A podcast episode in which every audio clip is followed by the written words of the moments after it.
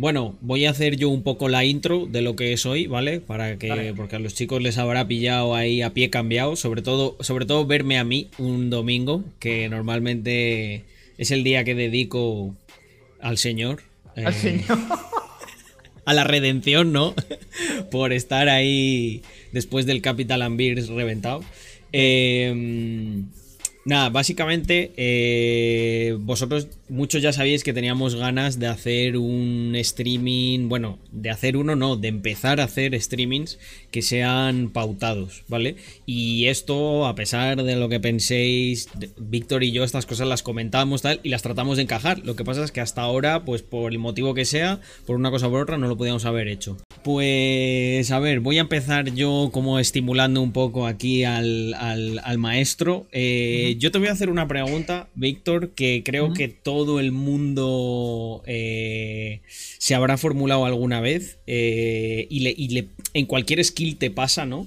¿En, qué momento, ¿En qué momento tú consideras que ya te das cuenta de que dominas la materia? O sea, ¿cómo es eh, ese, por así decirlo, ese el KPI, ¿no? La métrica que dices, oye, cuando te empieza a ocurrir esto, o eres capaz de mantener esto, es cuando yo creo que ya lo estás haciendo bien. Yo creo que eso ocurre cuando tienes la capacidad de antes de subir un vídeo saber un poco la respuesta que va a tener. Y dependiendo un poco de, sé que voy a poner esta miniatura y sé que va a ser un bombazo, sé que voy a poner este tema, sé que va a ser un bombazo, sé que voy a poner este título y sé que va a ser un bombazo. En el momento que, que tú ya tienes un poco la capacidad de decir, antes de que ocurra, que puede ocurrir muy probablemente, es cuando ya tienes un poco, digamos, que dominado lo que es sobre todo YouTube y sobre todo Instagram. En plan, yo sé qué fotos me van a dar, por ejemplo, más likes y qué fotos me dar menos likes. Sé que vídeos van a ser simplemente transitorios, pocas visitas, y sé que vídeos tienen capacidad de viralizarse. Y eso tiene mucho que ver con cosas que son una tontería, te lo he comentado muchas veces. Una miniatura de algo que digas, coño, me llama la atención, sea lo que sea, digo, coño, yo veo la miniatura y sea de lo que sea el vídeo, digo, me llama mucho la atención, en plan, me da curiosidad, ¿qué es eso? Pincha. Y esa es la gran diferencia. ¿Sabes lo que cometía yo al principio de errores? Vamos, el básico. Tenía la tendencia a querer poner en el título demasiada información. Cuando la realidad es que en el título tiene que estar lo justo y necesario para que se exprese lo que hay en el vídeo y que la gente quiera entrar. O sea, es así, tienes que, tienes que ser un buen periodista en cierto modo. Yo estoy muy de acuerdo con eso. Creo que también es, es, algo que la gente es capaz de ver y de sacarle la punta negativa, ¿no? ¿Cuántas veces hemos escuchado el, el no, es que esa persona tiene facilidad para hacerlo? Y es verdad. Eso es de lo que está hablando Víctor, para mí es esa facilidad, esa capacidad de visualizar, de decir casi ya de manera inherente, ¿no?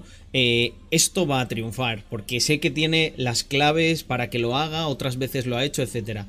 Pero eso es una cosa que se consigue después de haber hecho muchas veces eh, lo contrario, que es eh, sacar algo que no ha funcionado. Lo que pasa es que ya, bueno, a lo mejor sacas 10 cosas que no funcionan y 3 que funcionan y ahí todavía tienes dudas, pero cuando has sacado 100 que no funcionan y 30 que funcionan, ya empiezas a ver, empiezas a tener esa como esa visión. Eh, yo creo que sí, que, el, eh, que nadie empieza, ¿verdad? Nadie empieza teniendo esa visión y acertando al 100%, porque si no veríamos carreras de auténtico estrellato, ¿no? De en tres meses...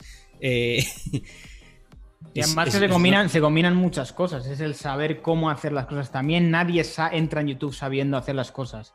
O sea, y al final... También las cosas cambian.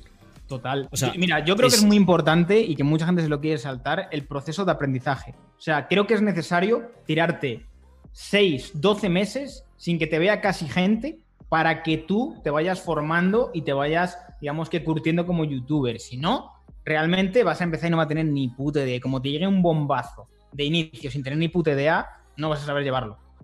Sí, mira, ahí hay una cosa muy interesante. Yo esto lo he hablado con Víctor, bueno, no, es ningún secreto, ¿no? Víctor me, ha, echado eh, un grandísimo cable eh, ayudando a acelerar ese aprendizaje, pero yo, o sea, yo también le pregunto mucho, le hacemos cosas de estas. Y él lo que me decía es, eh, me acuerdo que me lo dijiste tal cual, dice, no te preocupes tanto en hacer, porque le decía, mira, he tenido esta idea, este vídeo creo que va a ser la hostia. Y, y ahí lo que vamos a hablar ahora es, por ejemplo, de la retención de audiencia.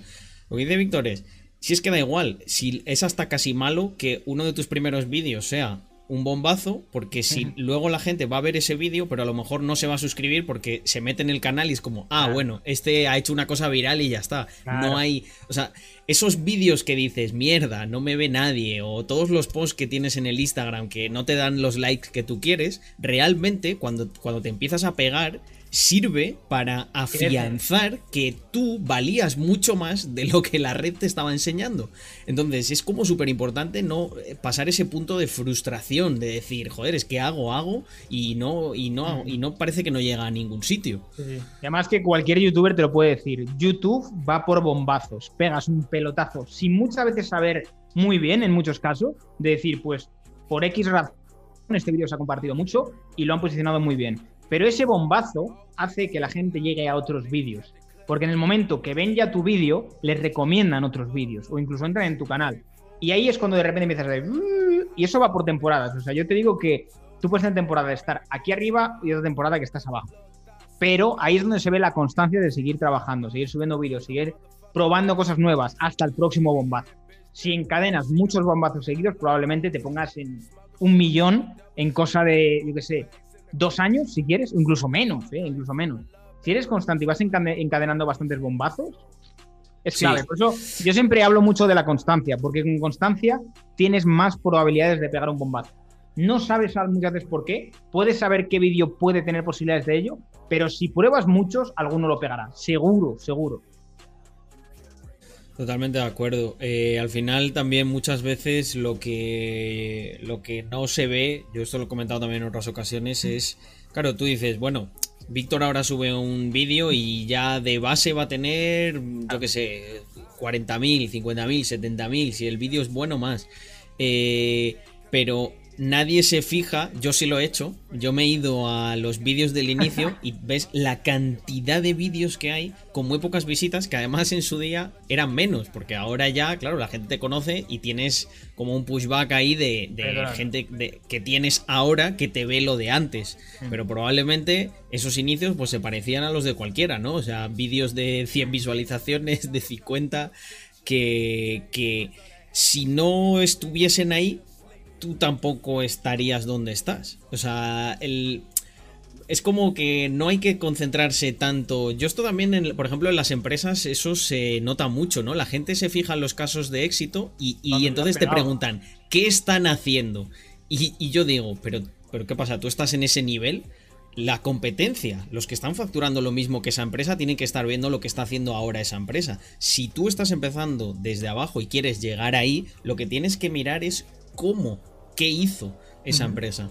Y al final yo con el tiempo lo que me voy dando cuenta, eh, lo que pasa es que claro, esto es muy fácil de decir, pero muy difícil de plasmar en el trabajo. Es que eh, incluso lo que hicieron otros para llegar a donde están, a ti en el momento actual ya no te vale. O sea, lo que hicieron en ese momento era muy innovador, ¿no? Yo, yo siempre he escuchado, ¿no? El tema este con Hawkers. Hawkers, para que lo sepáis, bueno, todo el mundo lo sabe, ¿no? Ha sido como el ejemplo de startup eh, de España eh, durante muchísimos años, ¿no? Y la gente tenía su contexto, tenía su entorno, tenía su momento concreto. Claro, ahí, ahí voy. La gente te decía, o sea, pero no sé cuántos cientos de personas le he escuchado esto. Eh, la gente te decía, no, pero es que claro, ellos tuvieron mucha suerte porque en esa época eh, el alcance de los ads de Facebook era mucho mayor. Digo, no, no tuvieron ninguna suerte porque el, ellos en ese momento en el que el alcance era mucho mayor fueron lo suficientemente inteligentes como para iniciar estrategias de marketing de influencers que es verdad que por dos duros llegaba a todo el mundo. Hubo una época en la que si tú tenías Facebook conocías hawkers porque te encontrabas las publicaciones, había muchísimos embajadores, había los mini embajadores estos que ponían por las universidades, tal. En ese momento nadie estaba haciendo eh, ese tipo de cosas. Eso es lo que... claro, ahora muchos dicen, no, joder, es que yo he puesto embajadores, he, pagado anuncios y no crezco como hawkers, no te jode, porque como tú, hay 50 ahora mismo haciendo eso. ¿Qué coño? 50, miles. Efectivamente. Es que al final muchas veces siempre se quiere la fórmula mágica y no hay fórmula mágica al final, realmente. En nada, en nada hay una fórmula mágica. Hay ciertos hábitos, patrones, rutinas, claves que te pueden ayudar, pero de ahí a decir, haces esto y triunfas, A ver, lo que yo digo que por así decirlo es la clave, lo que pasa es que vuelvo a repetir, muy sencillo de decir, muy difícil de plasmar, es intenta hacer algo, tienes que hacer algo que no estén haciendo los demás. Lo que pasa es que eso también tiene sus riesgos. Si te sales demasiado, demasiado de la norma, te encuentras como en ese limbo de ¿estoy haciendo el gilipollas o estoy haciendo algo que, la, que todavía ni entiende el mercado y me voy a, pegar un montón en los siguientes Te voy a poner mi ejemplo, Carlos, en Invictor. Yo, antes de pegar el pelotazo, y mi pelotazo vino precisamente con el cambio y la diferenciación. Yo, mi contenido al principio en Invictor era típico contenido fitness que hacía todo el mundo. No crecí nada. O sea, creo que me costó cerca de un año mil suscriptores. Mira, mil, que es una basura, mil suscriptores. Pero fue a raíz de decir, coño, voy a hacer algo distinto. Cogí y dije, ¿por qué no aplicar el modelo de las videoreacciones, un tono más humorístico, más cachondeo, más esa figura traviesa dentro del fitness? Fue a raíz de eso y cuestión de dos, tres, cuatro meses pelotazo. Pelotazo, te pones en 10K, 20, 30, y en cuestión de, yo qué sé, fue como seis meses, estaban 100K. Y digo, ¿qué ha pasado? O sea, me ha costado año y medio casi de, estar subiendo vídeos en YouTube. Mil suscriptores y ahora en seis meses me pongo en 100.000. Es incomprensible. Pero fíjate el cambio de decir, le estás dando a la gente algo nuevo, algo distinto, algo que era novedoso en el momento. Y es lo que realmente te hace el game. No, no, que decía que eh, me llamaba mucho la atención porque si, al final si lo, si lo desgranas es como, como se habla muchas veces del proceso de la creación de conceptos, ¿no? La creación de conceptos, eh, si te das cuenta tú ahí, no hiciste algo 100% original, porque ya existían las videoreacciones, ya existía el fitness. Lo que pasa es que tú dijiste, oye, ¿y si junto estas dos cosas, ya sí que se crea una tercera nueva? Que eso, eso es Invictor. Efectivamente. Mezclo, mezclo la videoreacción y tal. Entonces, lo que quiero decir es, al final, tampoco es una creación divina que sale de la nada. O sea, es coger cosas que, están funcionando. Por ejemplo, yo ahora eh, lo que estoy notando que está funcionando bien en el canal de, Carlos Adams. Eh, al final ya existían los cuánto vale tu outfit y es un formato que funcionaba súper bien porque hace gracia, por lo que sea.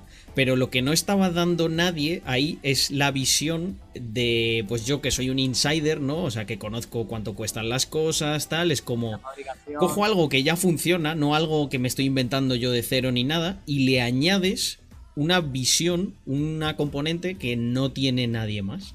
Entonces, pero yo no he creado lo de lo de cuánto vale tu outfit, ni, que realmente que me nadie inventa nada, nadie. Ni que fueras aquí un dios, de repente te has sacado esto de la nada. Todo es está inspirado en algo.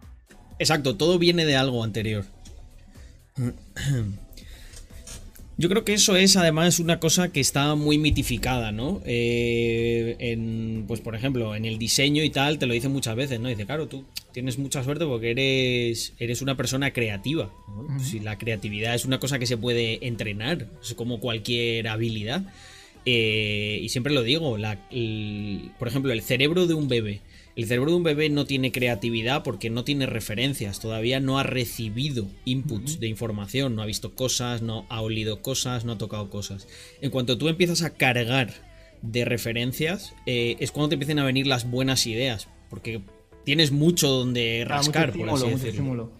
A mí me pasa mucho también que cuando me pongo, yo sé, ver series, ver documentales, me inspiro muchísimo, pero locura, de repente un montón de ideas. En cambio, temporadas que a lo mejor no leo tanto, no veo tantas cosas que me dan esas, esos estímulos, estoy mucho menos creativo. Y se nota muchísimo, muchísimo. El escuchar música, el estar en movimiento. A mí me pasa muchas veces, a veces, que voy andando por la calle y a lo mejor una gilipollez me, me da el clic de decir, hostia, ¿por qué no hago esto? Y a lo mejor he visto un autobús, pero el autobús se relaciona con otra cosa de la cabeza y me sale una idea, ¿sabes? Eso es. Sí, sí. Eh, yo creo que cualquiera que a día de hoy no lo esté haciendo y quiera mm, destacar mínimamente en cualquier campo creativo, lo que tiene que hacer es eh, no parar de ver cosas. O sea, si no, por ejemplo, ¿quién, quién, quién puede hacer un canal de YouTube sin haber visto ningún canal de YouTube? Es que no sabría ni por dónde empezar. Es, imposible. O sea, bueno, Eso me está con TikTok ahora. Que es como tengo que verlo más para entenderlo. Claro, y para, para, aprovechar también, para entender cuáles son las tendencias allí. Mira, hablando de ese tema, eh, te pregunto, porque esto también yo creo que es muy interesante para los chicos. Hmm. Eh, ¿Cómo tú, cuál es tu visión sobre cada red social? Porque yo sé que hmm. muchas veces has hablado de que las, eh, las tratas de manera diferente y tal, pero por así decirlo, vamos una a una, ¿no? O sea, ¿cómo empezamos por la que tú quieras? A ver, Instagram, yo lo veo una buena forma para tema e-commerce. El e-commerce, para el e-commerce es la hostia Instagram.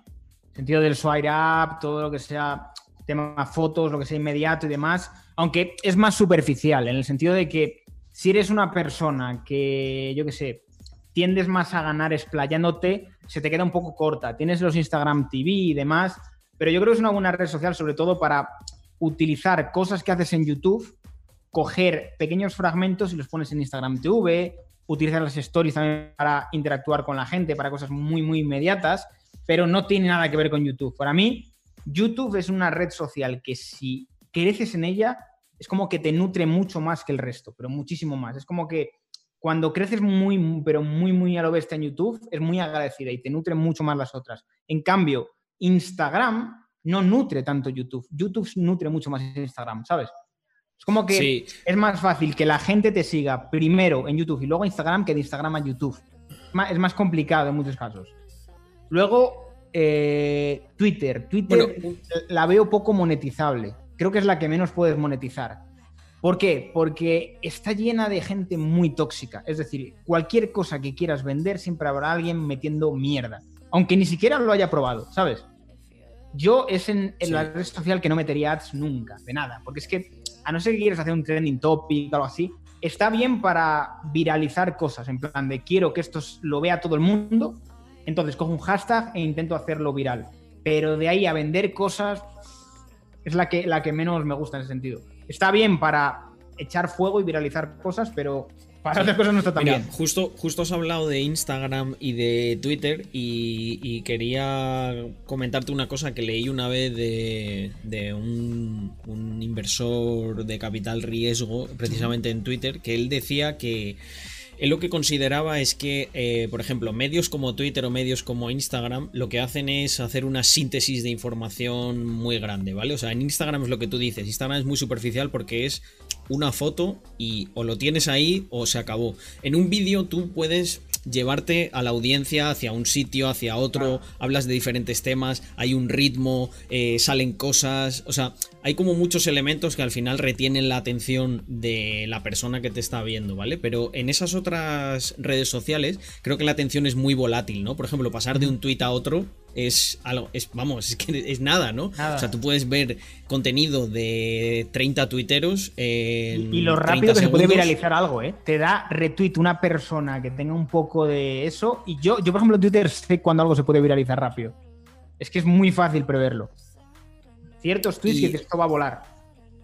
Claro, y, luego lo que, lo que comentaba este hombre, que me pareció muy interesante, es que decía, hay gente que como que no llega a entender esto, ¿no? O sea, por ejemplo, eh, gente que escribe pues eh, post que a lo mejor son demasiado largos y tal, y dice, ¿y qué ocurre en Twitter? ¿Quién va a ganar? Gana el que te, te mete toda esa información en un solo tweet.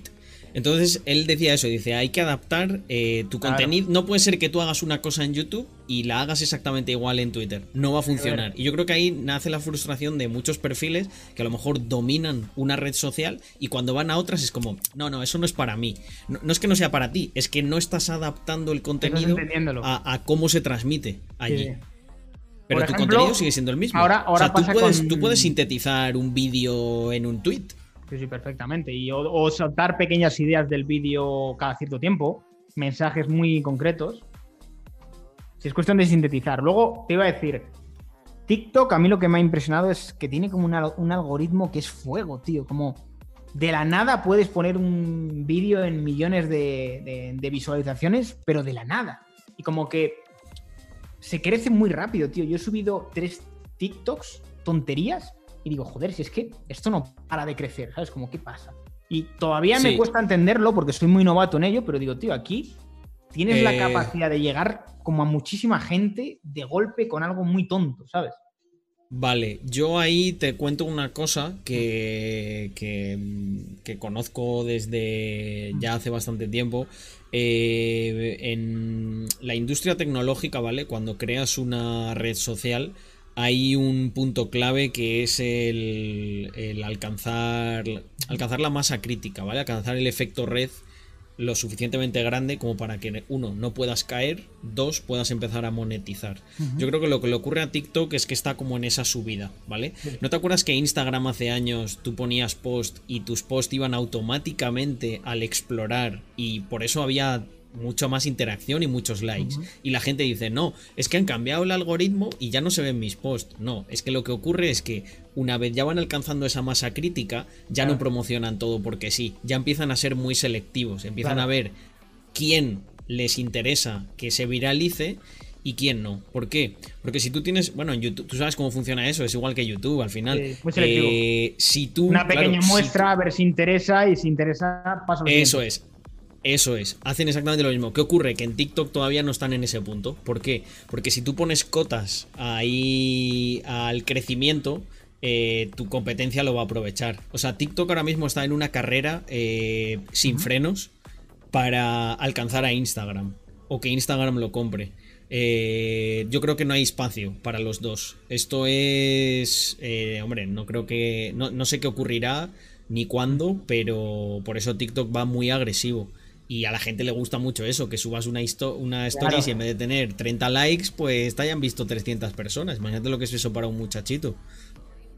Es muy, muy, muy loco. Y vamos, o sea, yo, yo lo estaba viendo y digo, joder, me costaba entenderlo y todavía sigo intentando entender cuál es el punto de TikTok, te lo juro, y lo sigo intentando buscar, pero digo, es una herramienta muy, muy poderosa, sobre todo para nutrir a otras redes sociales. Pues claro, dices, no me puede gustar mucho, sí, pero te da una visibilidad de cara a que te va a llevar gente y que puede entrar a otras redes sociales de la hostia. O sea, al final, ya no es que te guste o no te guste, es como, tío, es útil, utilízala. E, es tráfico. Bueno, lo que se comenta por ahí también es que al final sí que es cierto que vas a llevar muchísimo más tráfico, pero ¿cómo es la calidad de ese tráfico?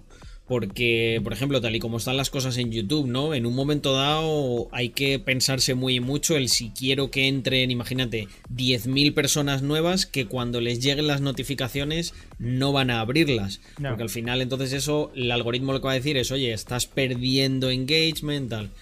Justo lo comentaba el otro día un, tipo en, un vídeo que veía. Pero en cualquier caso hay una oportunidad para, para, para todo lo contrario, para hacer eh, afianzar una audiencia allí mm. y, cuando no sé cuando estés como más seguro por así decirlo de que la audiencia de allí le interesa lo que haces llevarla a otras redes sociales ¿Te has fijado que últimamente cada vez todo es más inmediato? Yo me meto en TikTok, tío, y es todo súper inmediato. En plan, pa, pa, pa, pa, pa. Como todo contenido de muy pocos segundos, muy inmediato, muy sencillo, muy impactante y es como que todo va hacia la inmediatez, pero más absoluta. O sea, yo creo que YouTube se va a mantener porque a la gente siempre le gusta consumir los vídeos y no tiene competencia realmente directa YouTube en ese sentido. Pero yo creo que las redes sociales cada vez van más en torno a eso, a cosas inmediatas, impactantes, sencillas, cosas muy, muy, muy, muy cortas. Es una locura, pero una locura. Está bueno, fíjate, yo ahí tengo como un sentimiento encontrado. ¿Por qué?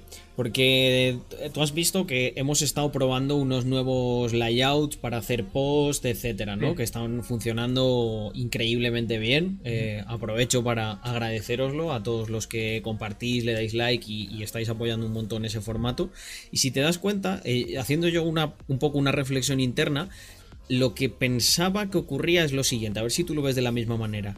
Veníamos de Facebook. En Facebook había formato de post, donde tú ponías una imagen y ponías un texto, ¿sabes? Estaba todo como muy completito. Pero la gente se aburrió de eso. De hecho, me acuerdo que Facebook había mucha discusión política, mucha historia. Y ahí es cuando Instagram empezó a crecer más. ¿Por qué? Porque Instagram era simplemente una imagen, con muy poco texto. Y si te das cuenta, ahora algo que nos a nosotros, por lo menos a nosotros, nos está funcionando muy bien es hacer los posts muchos, mucho más enriquecidos. Sigue siendo mucho más sintético que un vídeo de YouTube. Es más, en mi Instagram personal, eh, el post ese que te comentaba que quería subir eh, es justo eso, ¿vale? Lo subiré después.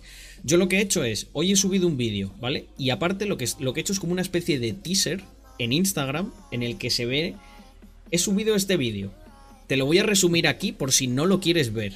Pero lo que intento es como dar las claves de, mira, hablamos de esto, hablamos del otro. Oye, si te lo has pensado mejor, Exacto, si te lo has pensado mejor, tienes el link aquí. Pero si te das cuenta, es como. Eh, antes era una imagen y ya está. Ahora yo creo que la gente sí que agradece mucho el que expliques un poquito más o de, o de el, el típico vídeo subtitulado por el que no lo puede ver con los cascos, esas tonterías, sí. Eh, yo veo que hay una batalla entre la inmediatez y la no inmediatez. No, no lo sé. No, o la inmediatez que te filtre lo, más largo. En plan de, antes de que ver esto quiero, quiero saber de qué va rápido. Sí, o por ejemplo, yo lo que, veo, lo que le veo a TikTok, eh, tú decías que en TikTok el tema del, perdón, en Twitter el tema del e-commerce era más jodido, ¿no? Pues yo, pienso yo creo que sí le puede sacar partido, pero yo creo que es mucho mejor Instagram, vamos, de lejos. Sí, sí, sí, y opino igual. A mí me da la sensación de que para una marca puede que Instagram de momento sea mejor que TikTok. Y dirás, no, pero en TikTok tienen muchísimas visualizaciones. Los TikTokers son ya estrellas, tal. Sí, sí, hay unos cuantos que lo son, pero al final, eh, el ser un contenido tan poco serio, ¿no? Por así decirlo. Eh, hay algunas marcas que le puede funcionar bien, pero a otras no. O sea, yo qué sé, yo no me imagino, por ejemplo, a una. Voy a decir un caso muy extremo, ¿no? Una funeraria anunciando algo en TikTok. Sin embargo, con unas fotos súper estéticas, una, una bio cuidada, un tal, podría haber un Instagram. Podría haber un Instagram de una funeraria y que te vendiese sus servicios, con todos los respetos, ¿sabes? Eh, pertinentes. Pero en TikTok yo creo que me parecería algo muy. de hecho, pienso que la gente de TikTok no lo entendería. De cara a Instagram hay algo muy interesante y es el marketplace que están creando, tío. Es la hostia. O sea, va a llegar un punto en el cual vas a poder comprar desde dentro de Instagram. Ya no vas a tener que ir, te van a dejar comprar. A la tienda, sí. Sí, sí, sí. Ese es un movimiento muy inteligente. Porque al final ahí es donde ellos sí que pueden pescar también un montón de comisiones y pueden volver a potenciar el tráfico orgánico de las cosas que sepan que se venden. Porque el problema ahora cuál es? Ellos te quieren cobrar anuncios porque luego en la venta eso va todo para ti. Eh, sin embargo, de esta manera yo incluso a veces lo preferiría. Oye, dame un poquito más de push a nivel orgánico y cuando yo genere la venta, te pago la comisión. En vez de hacerme pagar el anuncio y cuando venda ya me lo quedo yo. Pero primero tengo que pagar el anuncio. Aquí, por ejemplo, el... mucha gracia porque estoy viendo que el, el Fútbol Club Andorra está poniendo ads en, en Twitter. Y digo, ¿cómo los ponen en Twitter? Ponlos en Instagram, ¿sabes? Mira, ya. te, lo voy a buscar porque me, va a salir alguno, seguro. A ver, ahora, verás, ahora cuando no me sale. Pero están poniendo de la nueva camiseta y digo, tío, ¿por qué no lo hacen en, Instagram? Que es mejor. Que ahora no me sale. Si me sale alguna, lo, enseño. Pero me está saliendo todos los días. En plan, del Fútbol Club Andorra, la nueva camiseta. ¿Por qué no le meten al Instagram? Que es mucho mejor. Claro, yo, está, yo lo que tengo es como mis dudas de a lo mejor el fútbol en Twitter sí que engancha muy bien. A ver, sí que tiene una comunidad grande. El es que yo no soy muy futbolero, pero igual ahora te sale un futbolero y te dice, no, no, si es que yo de todo me entero por Twitter o con la peña de gente que eh, con la que hablo, hablo por Twitter. En verdad, en verdad eh, aquí, en, Andorra, si aprovecharan los ads, se podían hinchar, tío, porque están mucho más baratos en España. No los, no los usa casi nadie, ¿sabes? Muy poca gente. Entonces, tú imagínate coger una marca y petar a ads a cualquiera que pase por la frontera. Yo que sé, tienes una empresa de, yo que sé, de botas o de esquís, ¿sabes? No tiene nada que ver, nada que ver. ¿Sabes qué funcionaría súper bien en Andorra? Eh, que las empresas patrocinasen, o sea, conexiones a internet gratuitas viendo anuncios o algo así. O sea, imagínate una operadora que lo que hace es a los extranjeros, cuando va, tipo como en los, aeropuertos, eso lo has visto tú, que muchas veces es, te, patrocina la, el wifi una marca.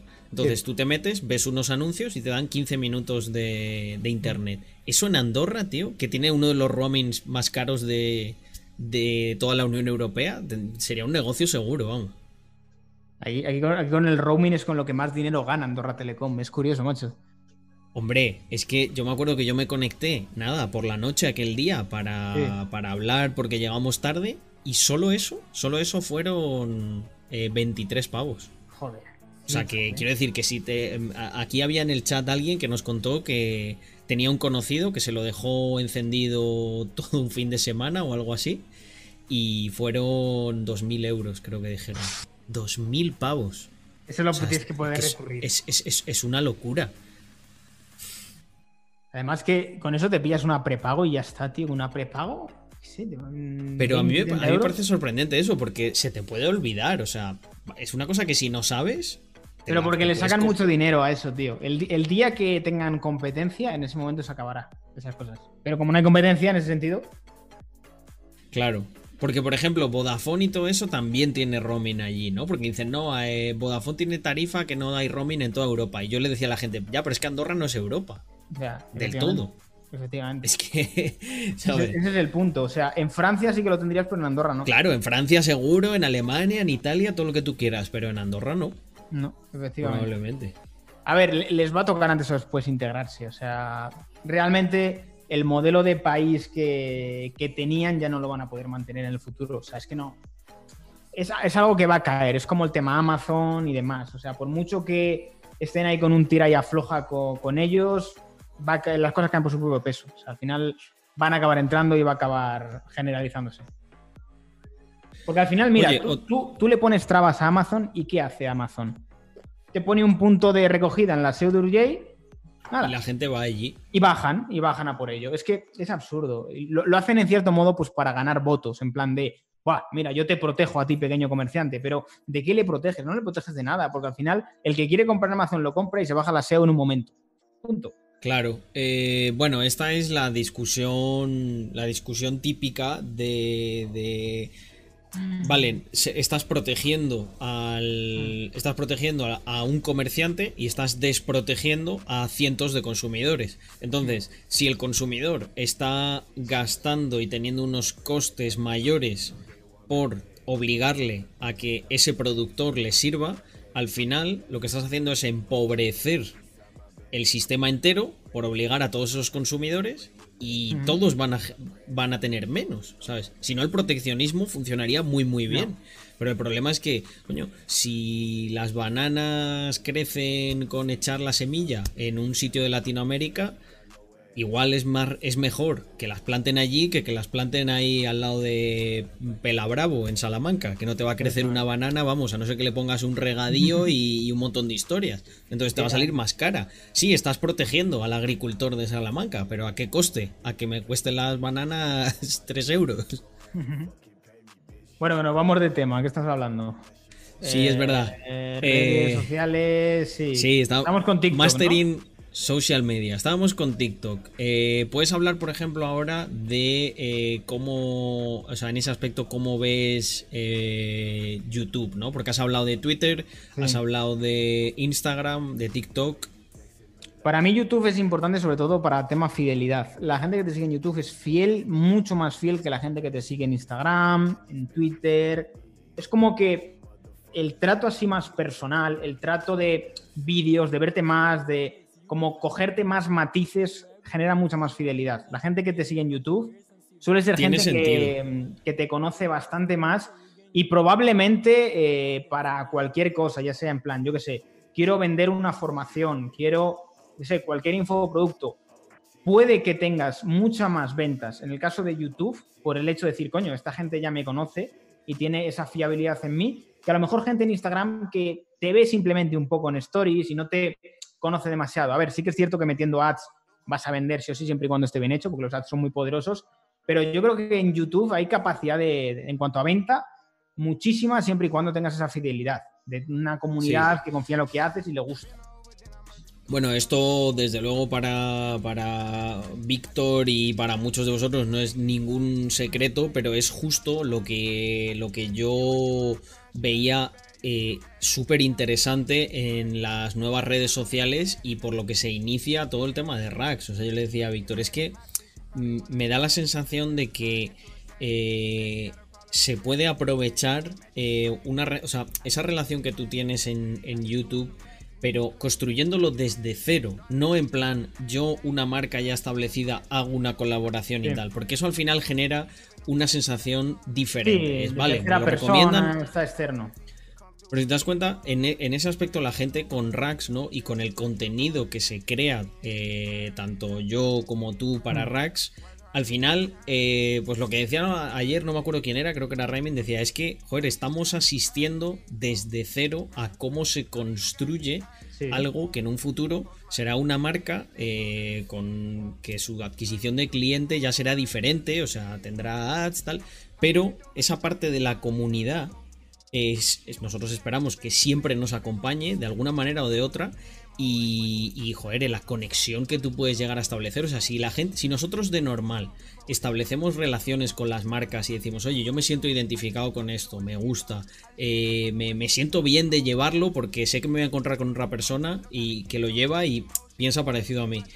Pues imagínate eso cuando lo haces con todos los matices que te permite una red social como es YouTube, ¿no? Que conocen a los CEOs, conocen lo que se nos da bien, lo que no. sí, lo que eh, hay, lo que vas a hacer, lo que no vas a hacer, sin más. Cosas que nos han funcionado, cosas que no. Eh, o sea, al final normal que se genere esa relación, porque es que está ahí, o sea, está en el día a día de, estar conectados en Twitch, y de contar cosas eh, en los vídeos. También lo bueno de Twitch yo creo que es la mera espontaneidad y la relación que generas con la audiencia. O sea, a ver, esto eh, no siempre lo vas a tener porque llegará un punto en el cual, hostia, si eres muy grande no puedes tener ese trato tan, tan, tan personal. Pero el decir, coño, tengo un ratito todos los días o varias veces a la semana para hablar con mi audiencia, sugiere un vínculo de la hostia. Más que en el caso de Twitch, a ver, es que es lo que te digo, si eres muy grande es difícil, pero ojo, eh. Ojo, porque además también, lo que te digo, te pueden apoyar con bits, te pueden suscripciones y demás. Y algo que simplemente es una mera conversación, la gente tiene capacidad de decir, venga, lo aprecio y lo apoyo a nivel monetario. Sí, o sea, yo creo que también eso es como todo, ¿eh? O sea, hay gente que hay gente que siempre va a interactuar menos. O sea, yo también entiendo que, por ejemplo, hay un, alguien que juega videojuegos, ¿no? Pues dentro de lo que cabe, más o menos, tiene que estar muy enfocado a lo que está haciendo, ¿vale? Está jugando, tal, no puede. Nosotros sí que es verdad que hacemos más just chatting, que básicamente es charlar con la gente y estás más pendiente. Que cuando crezcas mucho se te va a dificultar un poco, por supuesto o a lo mejor tienes que sesgar, en plan, el que quiera tener más interacción tiene que ser suscriptor. Exacto. Eh, o sea, tienes maneras de ir filtrando. A ver, que bueno, es un poco injusto porque al final eh, la gente que no es suscriptor o que no paga no puede. Bueno, injusto relativamente, porque también es lógico dar más prioridad a quien está ahí apoyándote a muerte, ¿vale? No, no quiere decir que no le tengas que dar también su cariño a la gente que por el motivo que sea no, no es suscriptor o tal. Pero bueno, creo que lo puedes ir manejando. Creo que al final tiene que existir como esa intención de, de querer hacerlo. Eh, y, si os dais cuenta, en, el ámbito de los youtubers, de la gente que juega videojuegos, es más normal, pero en el ámbito de las marcas esto es algo que no, no, se hace nada. O sea, muchas marcas, eh, yo por ejemplo comparo como, como comunicamos nosotros y todo con otras marcas y es como si la marca fuera alguien que no, que ni le caes bien, ¿sabes? Que es como... ¿Quién eres, tío? O sea, de, no me cuentes tu vida. Yo hago esto, si te gusta... Exacto. Exacto, exacto. Y si te gusta, genial, y si no, no, ¿sabes? Y yo, vamos, vosotros lo sabéis, día sí, día también. ¿Qué os parece esto? Tal. Eh, la gente muchas veces me dice, incluso a veces me lo dice de unas formas que quizá yo incluso pensase que no son las mejores. Y aún así digo, bueno, pero si no le gusta, vamos a intentar entender por qué, por lo menos. ¿Sabes? A lo mejor no le contesto o no tal, pero siempre queda ahí. Entonces, no sé, supongo, supongo que si estamos acertados en esto, nosotros creceremos mucho y llegará un punto en el que se convertirá en el estándar de mercado, ¿no? Y vendrán estos que dirán, joder, pero si es que yo interactúo más que Carlos y que Víctor con mi audiencia y no vendo tanto. Y ahí es donde vosotros le diréis, ah, es que esto lo contaban estos dos en 2020, eh, no en 2028. ¿Sabes lo que me gustaría llegar a hacer? Hacer presentaciones de zapatillas curradas, tío, en directo, ¿sabes? Como los típicos Apple Events, cuando presentan un puto iPhone, pues decir, presentan unas zapatillas con un show Hostia, de... qué bueno, qué bueno, me, mola, me mola. Sí, sí, sí, sí, sí. además, eh, a nivel operativo lo podemos hacer, o sea, habría que cambiar los setups o alguna historia, pero poder, se puede hacer. Efectivamente, una eh, Genial, ¿eh? ¿eh? Además así, en plan presentación de hicimos esto, no sé qué. Eh, me parece una idea de la hostia, ¿eh? Incluso llegando a un punto en decir lo que decía yo, decir, tienes algún sitio físico para esas cosas incluso vendes entradas para el que quiera ir, ¿sabes? Y haces como un pequeño catering. O, no, o por ejemplo, evento. más sencillo que eso, si es que no tendríamos ni que vender nada. O sea, coges y agarras a los suscriptores o a lo que en mi canal se le llama los inversores, ¿no? Esa gente que, coño, que nos inunda eh, de, cariño, que regalan suscripciones, que están siempre ahí, etcétera, y se les invita como, como personas que al final son tienen una relevancia en la comunidad. Eso es algo indiscutible. O pues estas personas que tú también las has visto, ¿no? Hay gente, tenemos gente que nos ha comprado todos los productos que hemos sacado, ¿sabes? o sea, medallitas. con claro, es que quiero decir, eh, si tener, tener tienes. Eh, la cuestión es, pues, montarlo y, hacerlo. ¿Sabes? Que muchas veces la gente dice, no, pero es que, ¿cómo hago esto si soy una marca pequeña? Pues eso que acaba de decir Víctor es una cosa que no nos cuesta nada hacerlo a nivel operativo. Y la sensación que puede generar en la comunidad de hacer un keynote encima que estén, pues eso, de público, eh, la gente más relevante de la comunidad, es la hostia. Totalmente. Y si no lo es, por el motivo que sea, pues no pasa nada. No lo volveremos a hacer y ya se nos ocurrirá una mejor. Efectivamente. A ver, ¿qué está por aquí? ¿Por dónde estamos? Nos hemos perdido, Carlos. Eh, bueno, hemos terminado ya de hablar de, ah, eso que te formulaba yo, de, eh, cómo ves las diferentes redes sociales.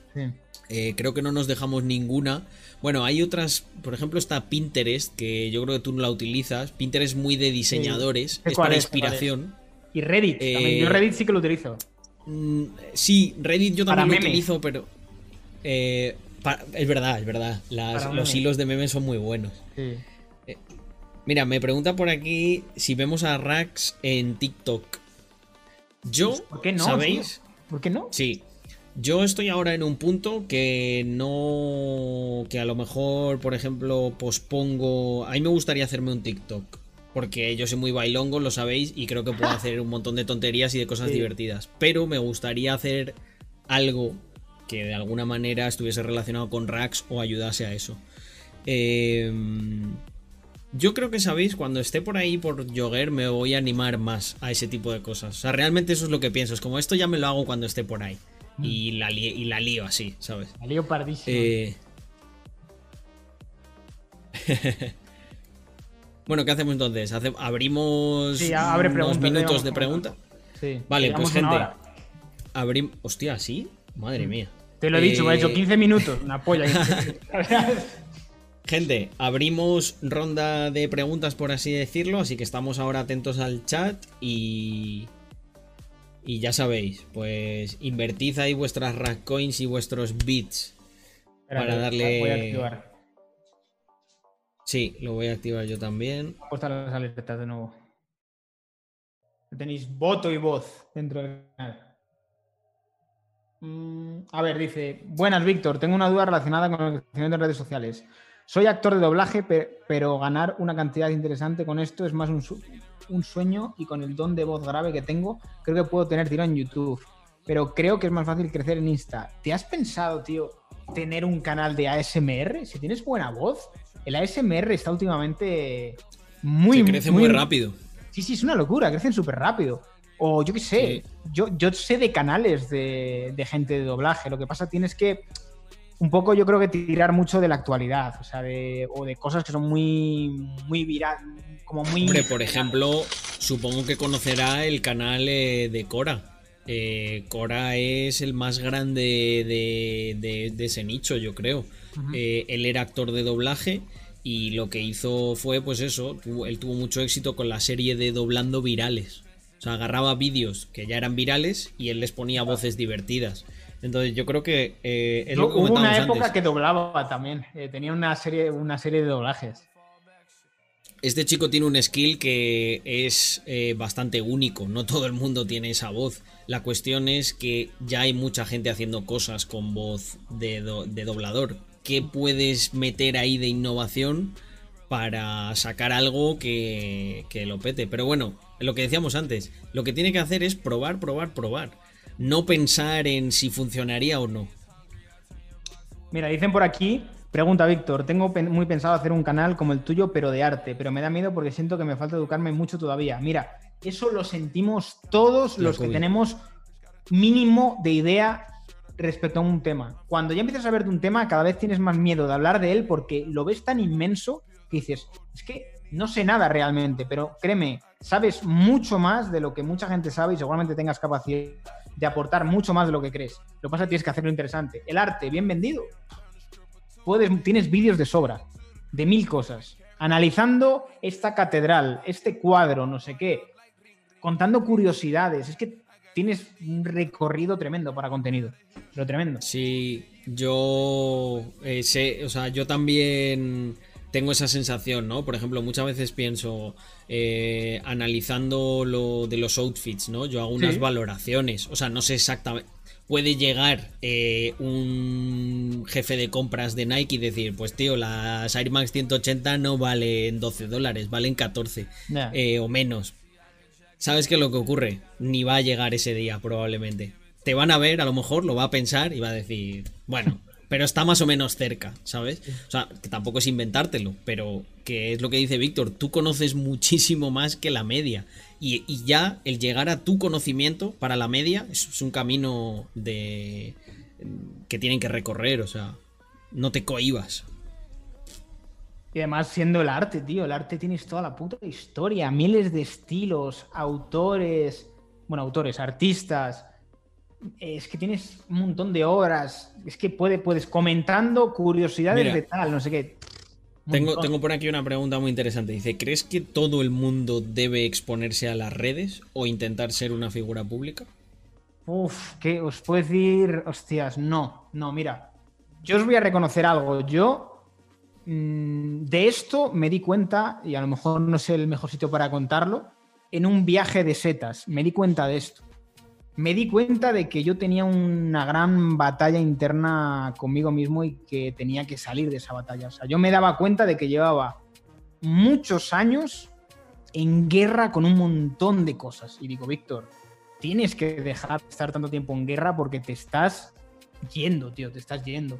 Y créeme que las redes sociales no son para todo el mundo, y menos si te vinculas a temas políticos. O sea, yo, por ejemplo, si ahora mismo he dejado de subir vídeos a Wall Street Wolverine, es porque quiero un poco reorientarme de una forma sana para mí el canal, porque creo que llevo muchos años eh, en plan de decir, Víctor, tienes cojones de aguantar mucho, pero esto en el largo plazo no va a ser bueno para ti.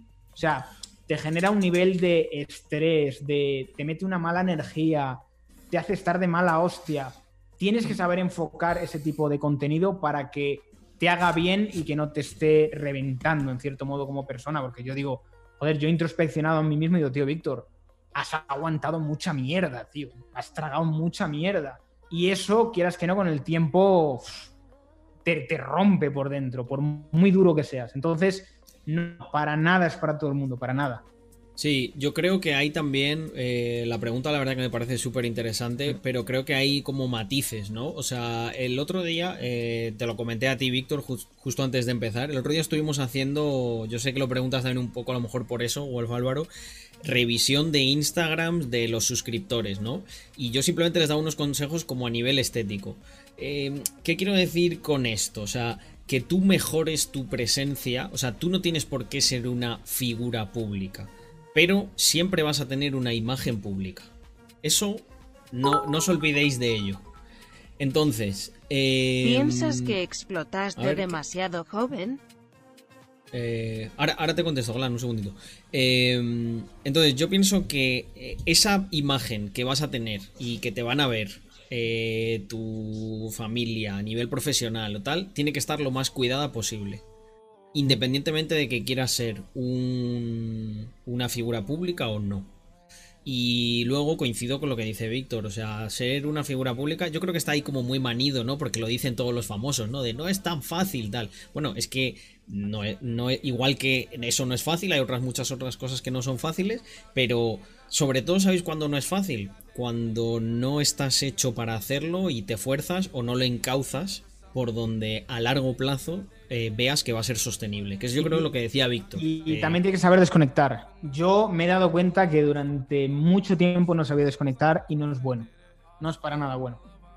Entonces, si estás siempre metido en ese, en ese entorno, y más si es un entorno hostil, eso es duro, tío. Mira, me decía ¿El qué?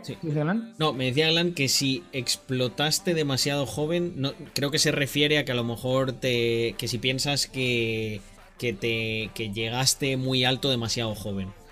Yo no creo, no, creo que, creo que no he llegado todavía, vamos, ni al. O sea, también creo que le preguntaba un poco como en el tema de la madurez, ¿no? De si es más difícil manejar esas cosas con menos madurez. ¿Va por ahí, Glan? Sí, ¿no?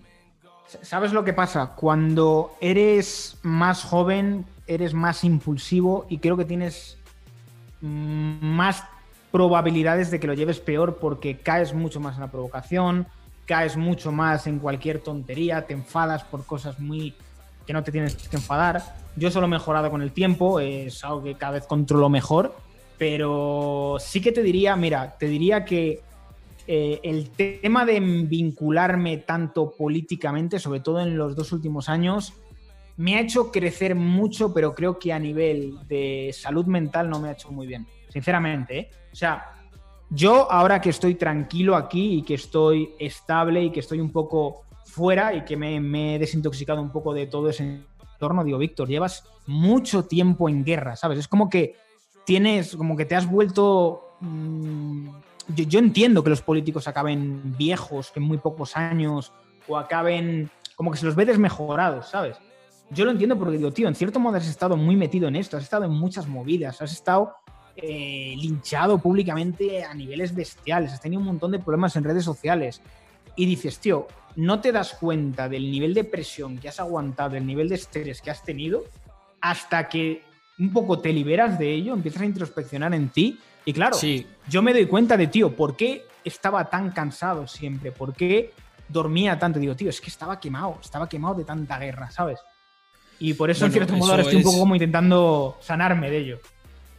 Eso es un poco como el mal del soldado, ¿no? Que una vez mientras están en la batalla eh, están con tanta adrenalina y tanto que no se dan cuenta, pero el problema viene cuando de repente eh, paran un momento y, todo eso te bombardea y dices estoy fatal realmente. Sí, sí, sí. o sea, es que claro. Y, si le suma, y si le sumas otras tus cosas personales, si encima le sumas todo eso, es mucha mierda, es mucha mierda. Y yo pienso en yo pienso, yo pienso en mucha gente, y te lo digo totalmente en serio, Carlos. Pienso en mucha gente y digo, tío, ¿qué piensan de Luisito Comunica? Que, a lo mejor he tenido que aguantar yo tantos años. Se lo das a otra persona y sería muy peligroso, tío. Pero muy, muy, muy peligroso. O sea, podrían haberle hecho, vamos, pero polvo, o sea, pero para toda la vida. Es increíble, o sea, el nivel de bueno, tenemos por aquí varias preguntas. Eh, nos dicen que, qué pensamos de Luisito Comunica. Yo, personalmente no lo sigo mucho ni nada, pero me, parece un tío majete, ¿no? Me hace gracia. Pero he visto tres vídeos. El que le roban en Venezuela y... También creo que el contenido que tiene es un contenido que hay que echarle horas, ¿eh? El pegarte esos viajes, hacer los vlogs. Yo sé lo que es viajar e intentar hacer vlogs, es muy cansado. ¿eh? Es muy, muy cansado y al final es como que... Eh, yo, dejé de hacerlo porque, porque no, luego no disfrutas de los viajes. Eh, mira, se nos ha olvidado OnlyFans, que lo están ah. diciendo mucho por aquí. Yo es que no lo conozco eh, nos, animan, nos animan a hacernos OnlyFans que dicen que seguro que más de una feminista lo pagaba. Oye, no me lo había planteado nunca, pero seguro que sí, seguro que sí. al final los extremos se tocan. Eh, bueno, ¿qué, me, vamos a hablar un de del OnlyFans, que esto les va a gustar. Habla, dame tu perspectiva sincera. Eh, yo, no lo, conozco desde dentro, no lo conozco desde dentro, entonces no puedo opinar mucho. Sé cuál es el contexto y un poco de qué va, Pero, a ver, OnlyFans no deja de ser como un Patreon realmente. O sea, es, tú pagas y te dan un contenido exclusivo. Otra cosa es que OnlyFans haya sido capado por contenido con cierto tono sexual, erótico, pero realmente aquí cada uno que quiera hacer lo que. A ver, lo que se hacía eh, antes de OnlyFans, mm, digamos que eh, a nivel erótico, no se, no se le ponía, digamos que ninguna pega, ¿no? Era como, oh Dios mío, qué empoderamiento, que cómo te gusta tu cuerpo. Pero en el momento que tú quieres monetizar eso, es como, ya es malo, ¿no? O sea, cuando la chica subía fotos eróticas a su Instagram, no pasa nada. Pues ella es libre y eso es empoderamiento. Pero en el momento que la chica quiere ganar dinero porque la gente vea eso, está mal. No sé, yo, yo, lo veo como una, una, forma de tengo un buen cuerpo, tengo, estoy buena y por lo tanto quiero explotar esto. Cada uno decide lo que quiere hacer con ello. Yo yo creo que ahí lo que ocurre eh, es muy sencillo. Yo escuché a una chica quejarse en unas stories, eh, una influencer, no, voy a decir quién, pero una influencer así más o menos conocida, y lo definía súper bien. Mira, Víctor, ella decía, eh, hace años, hace bastantes años, yo hacía desnudos artísticos, ¿vale? Ella, lo típico, todos hemos conocido a alguna chica o algún chico que es fotógrafo y que se centran como en ese nicho que es desnudos artísticos. Te pueden gustar más, te pueden gustar menos. Es una cosa que se lleva haciendo muchísimo tiempo, ¿vale? Eh, ¿Qué le ocurría a esta chica? Que de repente era de un entorno así como más de izquierdas y tal. Bueno, de repente el feminismo se aupó hasta el Olimpo de los dioses. Eh, las que más mierda tiraban de ella cuando hacía en el 2009, en el 2010 desnudos artísticos, eran las más feministas ahora. Y si te das cuenta, al principio te puede sorprender un poco, pero luego realmente tiene sentido, porque al final yo creo que detrás de esas cosas lo que hay es como mucho extremismo, ¿no? O sea, al final ese extremismo tiene que salir por algún lado. Eh, ¿Te permito que mm, seas libre y que estés empoderada? Fantástico, pero ah, que vas a ganar dinero. Mm, no, pues en eso no estoy de acuerdo. Eh, ¿Sabes? Es como que no son capaces de vivir la vida como nosotros. Que yo creo que a ti te pasa lo mismo que a mí, que es como que haga, que cada uno deja vivir. lo que quiera, siempre y cuando monetice o no, Víctor. Pero si es que, es que, es que para mí una cosa y la otra como que no, lo, no le añade una capa de, de culpabilidad o de nada. Es como bueno, de hecho incluso pensaría, mira, por lo menos enseña, enseña las peras y gana algo, ¿no? O sea, incluso te diría que casi me parece más inteligente que la que las enseña y no gana nada. Eh, pero bueno, eso es porque yo soy muy capitalista, ¿no? Siempre pienso en, en, esto, ¿no? Y en que merezca la pena.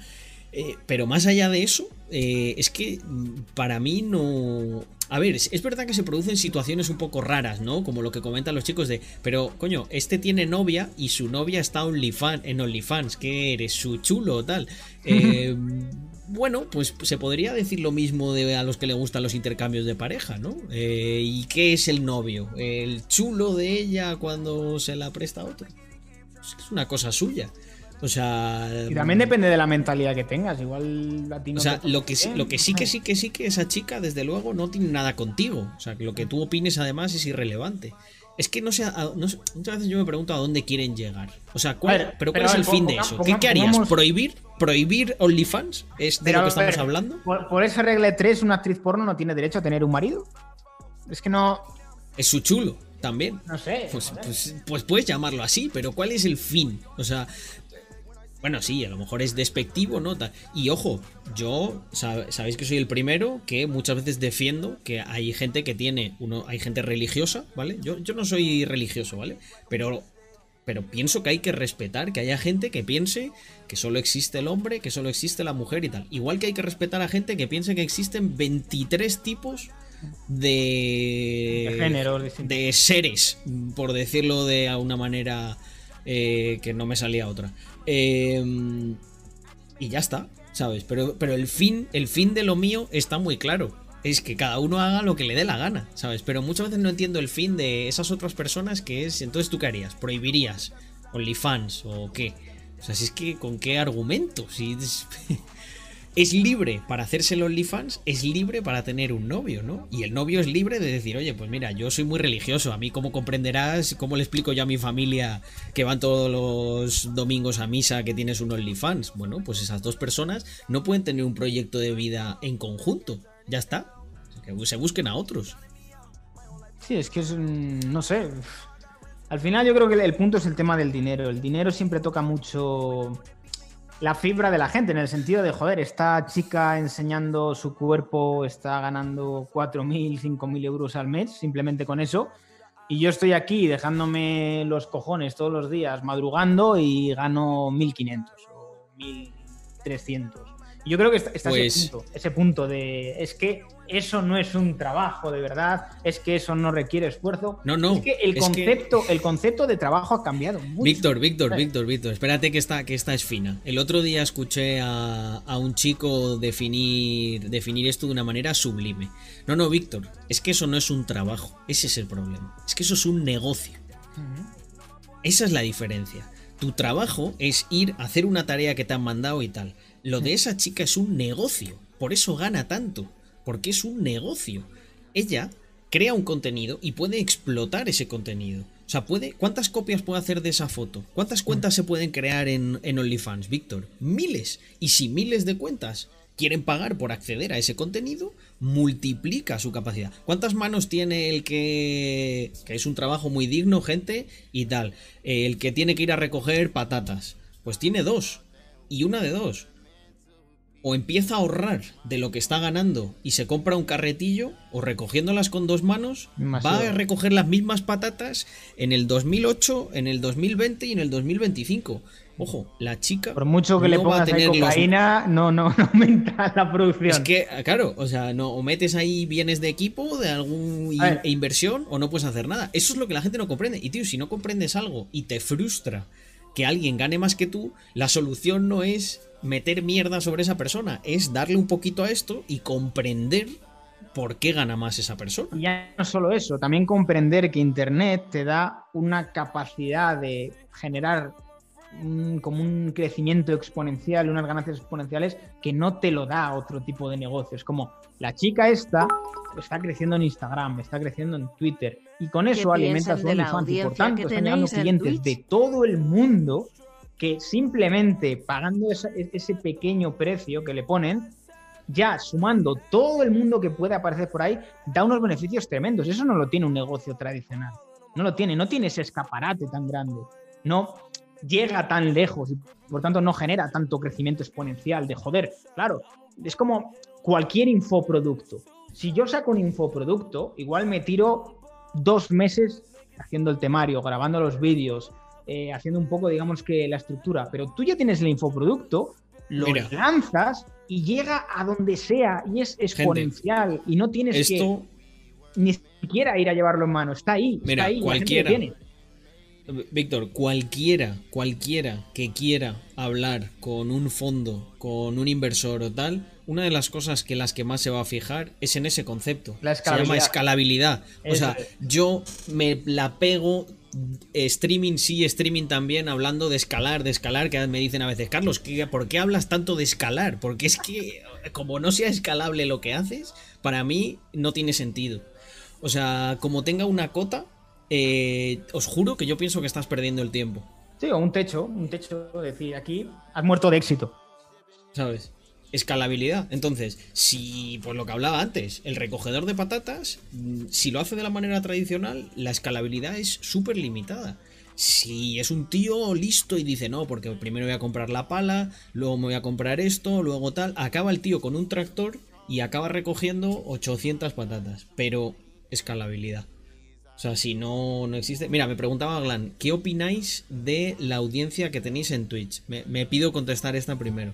Yo os lo he dicho muchísimas veces. La gente de Twitch, y lo sabéis, son para mí como una pequeña familia digital. Siempre me tiráis de la lengua, os cuento que vamos a sacar antes, cuánto va a costar, eh, qué, qué estamos haciendo eh, que estoy probando eh, mucho antes de que lo lance.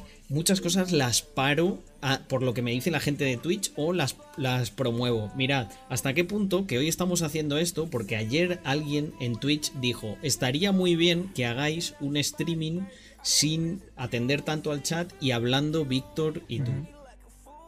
Y hoy lo estamos haciendo porque además se une con la idea de encima traer un contenido eh, concreto y tal. O sea, para mí, gente de Twitch, sois eh, mi, grupo eh, digital. Yo en mi caso lo veo como, como descripción, diría, creo que son chavales de en torno 18, 25 años en esencia. Luego hay gente más pequeña gente más mayor, pero es gente con inquietudes. O sea, yo sé que la gente que está aquí en el chat es gente con inquietudes. O sea, sé que es gente con la cual yo me podría sentar y decir, coño, tengo una conversación interesante porque son gente que va más allá. Luego ya diría que ya no solo después de eso, creo que es gente que, realmente eh, tiene un, un vínculo en cuanto a gustos, en cuanto a preocupaciones, en cuanto a temas que les gustan muy parecidos a los míos y por lo tanto fluye todo mucho y salen directos muy buenos.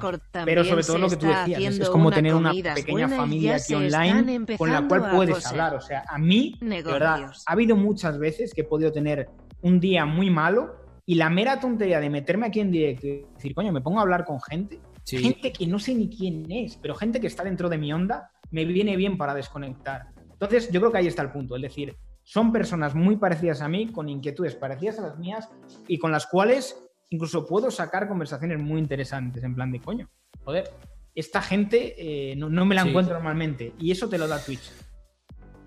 Yo sé que hay mucha gente que no entenderá esta comunidad que nosotros tenemos, incluso lo desmerecerá y dirá de manera despectiva, pero si es gente que no conoces y tal.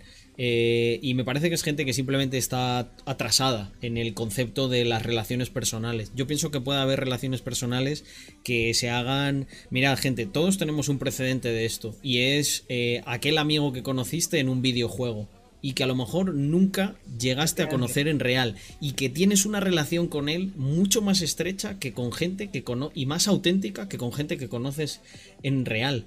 Eh, ¿Qué relación es más real? ¿La de nuestro amigo del GTA Online o la otra? Es un concepto que para mí ya eh, es mucho más difuso de lo que hay gente que lo quiere ver. No, no, a quien conoces de verdad, ese es tu amigo de verdad. Pues, hmm. pues no, a lo mejor quien conozco hay gente con la que conozco con la que tengo una relación mucho más superficial que con cualquiera de vosotros. Efectivamente. De verdad. o sea, y no me abro a hablar de, temas que ni de coña, de hecho. O sea, yo aquí hablo de hablo muchas cosas y me veis eh, totalmente abierto. Hago mucho, hago, joder. Hay gente que tú le preguntas por Carlos y dice, guau, es un tío súper serio, no sé qué, tal. Y, los de aquí me dirán, ¿pero qué dices? Carlos es un tío súper pana, tal, que está. Pues es porque yo eh, soy más como yo aquí que quizá con, otra gente. Totalmente. A mí, siempre me han dicho muchas veces, Carlos, sobre todo familiares, en plan, pero si Víctor es muy callado, no sé cómo habla luego tan, tanto en internet. Digo, claro, que a mí me tienes que dar algo que hablar, o sea, conversaciones meramente convencionales, de... A mí no me, no, no me, como bueno, te contestaré, pero a mí donde me sacas el jugo es cuando me das en lo que me interesa sácame temas que me interesan o que los cuales yo me siento cómodo y creo que merece la pena hablar. Y es cuando realmente yo saco mi máximo potencial. Y te diría una cosa, Carlos. Yo me he trabajado para poder hablar con gente que a lo mejor no está muy en línea conmigo, pero para poder pasar el trago, ¿sabes? Decir, coño, no parezco un gilipollas, no parezco tonto, ¿sabes? En plan de, venga, aprende a conversaciones convencionales, de, venga, aprende no sé qué, no sé cuántos, y ya está. Pero realmente donde yo se me ve lo que soy yo es cuando estás con esa gente. Ahí es cuando sacas el máximo potencial. Sin duda.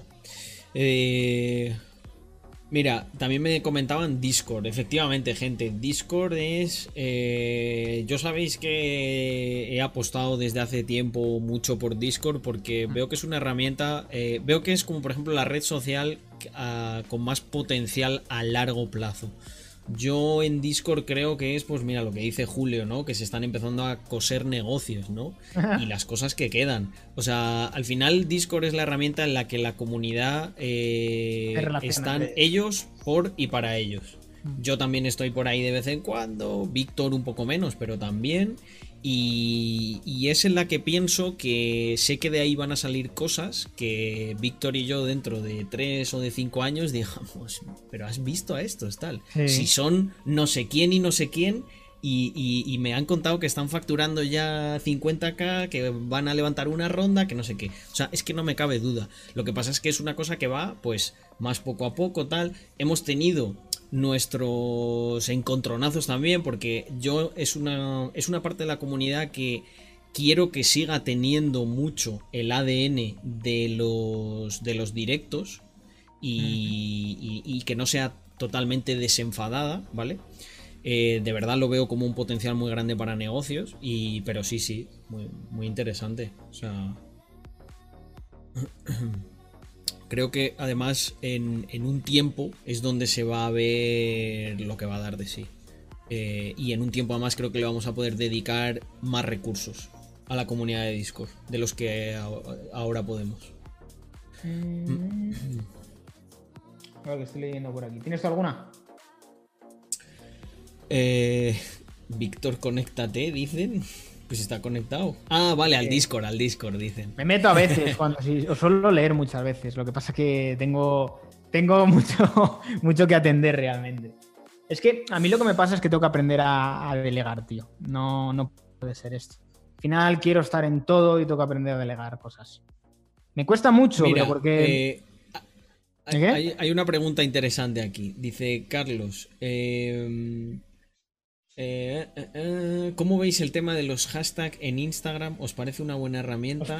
¿Cómo explotarla? bajo mi punto de vista, consigues algo de visibilidad, pero mal engagement. Mira, yo aquí Víctor y yo no estábamos nada alineados y yo tengo un contacto muy muy bueno, ¿vale? que tiene que habla casi directamente con Instagram. Dame, un segundo, Golan. Ahora, te contesto. Em, que tiene contacto con Instagram. Y lo que está ocurriendo con los hashtags es que los hashtags son muy interesantes. Está además cambiando ahora la cosa. Eh, habréis visto que nosotros incluso vamos a empezar a poner más hashtag. ¿Por qué? Porque lo que quiere Instagram, creo que Instagram quiere parecerse un poco a YouTube en algunas partes. O sea, a, a Instagram. Sí, a Instagram ahora lo que le interesa es que tú, como creador, puedas tocar varios temas y poderte posicionar en varios temas. ¿Para qué? Para ayudarte a traer tráfico nuevo y si ese tráfico nuevo se queda y te genera buen engagement, pues perfecto. Y si te das cuenta, me decías tú, eh, esto hemos tenido, yo le dije a Víctor, fue una de estas que le dije, no, no, decía Víctor, no, queda muy feo eso y tal. Y yo le dije, no, Víctor, en esta cosa me tengo que plantar y tenemos que hacerlo. Bueno, pues ahí tenemos publicaciones que nos están dando eh, hemos llegado a tener hasta 2.000 personas que han entrado por los hashtags. Y lo estamos haciendo muy bien últimamente. En estas últimas eh, estamos metiendo tráfico nuevo y generando seguidores nuevos. 100% nuevos. Gente que viene de la sección... Bueno, de hecho, estamos posicionados en la sección de explorar. O sea, algo que nunca habíamos estado. o sea, nosotros ya nos ponen en la sección de explorar y estamos solo empezando. Eh, porque están funcionando muy bien los posts y esto es así. Pues si te funciona, ¿qué vamos a hacer, gente? Ya lo vais a ver. Replicarlo hasta que deje de funcionar. Yo he sido muy reticente a ello porque como que siempre que lo he hecho ha sido como que me tiraba tráfico artificial, en el sentido de likes de bots, eh, follows de bots, no era como un tráfico orgánico, como que me entraba el típico like automático. Sí. ¿Sabes, lo que creo que eh, también es interesante, Carlos? Y lo veo yo aquí en Andorra. Los micro Las ubicaciones. Las ah, ubicaciones. Sí. Si te posicionas bien en ciertas ubicaciones, ojo. Eh, mira, me preguntaba por aquí, eh, Glan, eh, ¿se va a abrir el mercado para ser inversor de racks? bueno, esto es una cosa que se pregunta semana sí, semana, semana también, y yo lo he contado varias veces. Lo que nos ocurre a nosotros ahora es que tenemos como queremos alcanzar ciertos hitos sin depender de financiación externa, ¿vale? Y una vez alcancemos eso, creo que sí ya nos podemos eh, poner en disposición de escuchar eh, con más atención eh, primero a la gente que ya se ha interesado por nosotros y que ha estado en conversaciones con nosotros.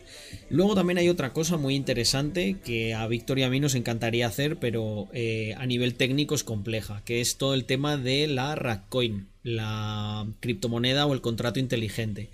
Eh, os lo vuelvo a contar muy rápido. La idea de nosotros es, por ejemplo, coger un 5 o un 10% del beneficio de Racks, ¿vale? Esto, o sea, la gente que invirtiese esto iría a un notario y se vería en las cuentas. Algo que veo bien de eh, Discord es que es un hervidero de eh, gente con las mismas inquietudes. Espera, Julio, Julio, te paro la alerta porque si no se me va el hilo y ahora la leo, ¿vale?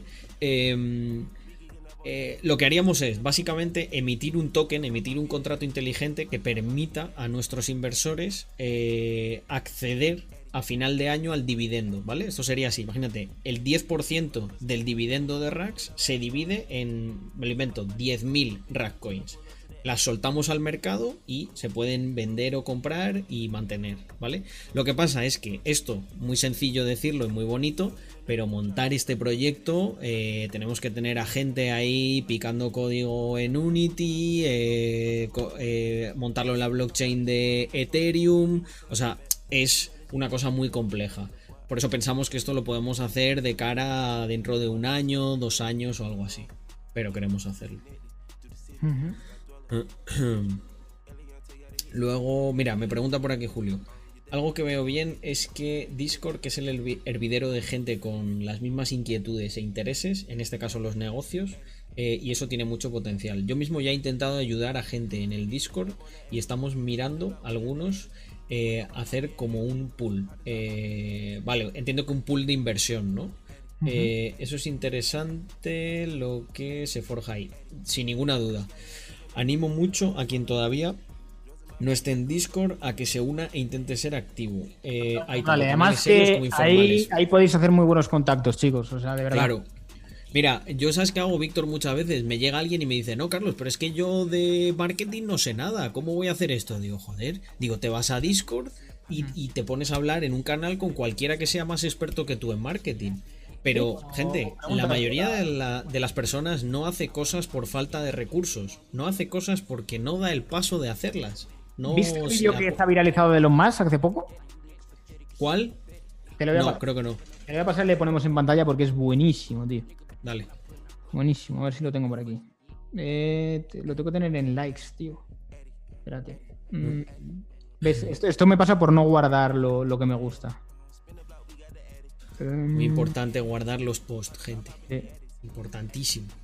¿Dónde está, tío? Los likes. ¿Dónde está? Mm. Lo estoy buscando. Sí, eso es cierto, Oscarandio. Eh, yo sé que mucha gente lo que hace es no preguntar, pero que si pregunta hay un montón de, de, de buena gente en el Discord que va a contestar a cualquier cosa. Yo jamás me he encontrado que alguien pregunte algo y le digan, cállate. es que no va a pasar eso. Mm. Nos hemos encontrado algún pesado, ¿no? Eh, que empieza a dar la chapa con alguna cosa y que lo hemos tenido que ventilar, pero. pero Te lo paso, Carlos. Eh, lo, vas a tener en Instagram. En, hostia, eh, pero pásamelo al de Rax entonces, que es el que tengo abierto. Ah, el de Rax, voy. Bueno, Rax. Sí, sí, sí. es que aquí en el navegador no tengo abierto. Ya está, eres el de Rax, el de Rax. El otro.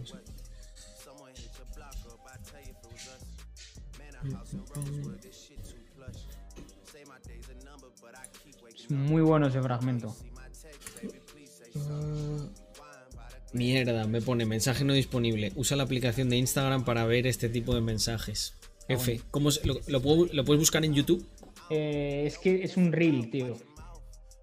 Pues haz una cosa, ponlo tú. Voy a ver si puedo. Aunque sea ahí en la pantalla lo marronero. Y si no, pues ya, ya lo veré.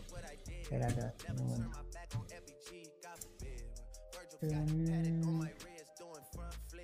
y lo tengo en Instagram.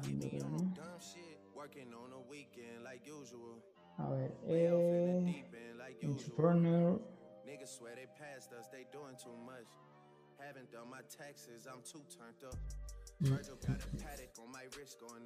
Me comentan por aquí que, que está entrando la gente en masa al Discord ahora mismo. Pues muy bien que hacéis, gente. Yo sé que es una herramienta que todavía le queda de pulirse mucho, pero algunos pensarán que soy un flipado y tal. Yo estoy plenamente convencido que en 3, 4 o 5 años eh, podíamos cobrar por entrar en ese Discord. Eh, ¿Por qué? Porque va a haber gente, no va a estar solamente Don Víctor y Don Carlos, va a haber gente que la va a estar liando mucho y Lo que, pasa que está, bueno, está, está en inglés. El que no sepa inglés. A ver, eh, comparte la, la pantalla, Carlos. pero, pero ¿por dónde me lo has pasado? Espérate, no voy a me tienes que dejar compartir pantalla. Ah, sí, sí, sí. Comparte, comparte. Creo. Eh, Lo tienes inhabilitado. Espera. Vario. A ver. ¿Ahora? Ahora sí. Mm. Lo ves, ¿no? Sí. Se ve perfecto aquí. Vale, escucha. You don't need college for that, for that stuff, okay? Everything is available basically for free. Uh, you can learn anything you want for free. It is not a question of learning. Um, there, there is a value that colleges have, which is like, you know, seeing whether somebody's is can somebody work hard at something, including a bunch of sort of annoying homework assignments, and still do their homework assignments uh, and, and kind of soldier through and, and get it done. You know, that's that's like the, the main value of college. And then also, you know, if you, you probably want to hang around with a bunch of people your own age for a while instead of going right right into the workforce. Um, so I think colleges are basically for fun and to prove you can do your chores, but they're not for learning. ¿Has visto? Durísimo, tío. Sí. Sí, El, bueno, si el- instituto, el, el colegio es para pasártelo bien y para hacer las tareas que te van a decir que hagas, que simplemente lo que van a es a formarte dentro de la disciplina de hacer ciertas cosas que te mandan, pero no para aprender. Es durísimo. Exacto. Eh, y sabes, y sabes que además, eh, yo siempre lo he dicho, muchas veces la gente te dice, pero tengo que dejar de estudiar y tal. Yo siempre digo lo mismo al respecto de esto. Si tú eres una persona muy dedicada y, y que de manera autodidacta te vas a planificar lo que necesitas aprender y lo vas a cumplir y tal, no pierdas el tiempo en ir a ninguna universidad. Porque es lo que dice Elon Musk, la información está ahí y todos lo sabemos. Esto es un secreto a voces. O sea, tú puedes aprender hasta física cuántica si buscas en internet a- o, o te juntas con quien te pueda dar esa información, etcétera. La cuestión es si eres el tipo de persona que es capaz de hacer eso por sí mismo. Yo creo que la universidad, el método académico, sí tiene una cosa buena y es que te pautan lo que tienes que hacer. Y hay a la mayoría de la gente le viene bien que le digan qué es lo que tiene que hacer. Pero eso tiene también un hándicap. Y es que si alguien te dice, eso es, si, al- si alguien te dice por dónde tienes que ir, vas a seguir el mismo camino que un montón de gente.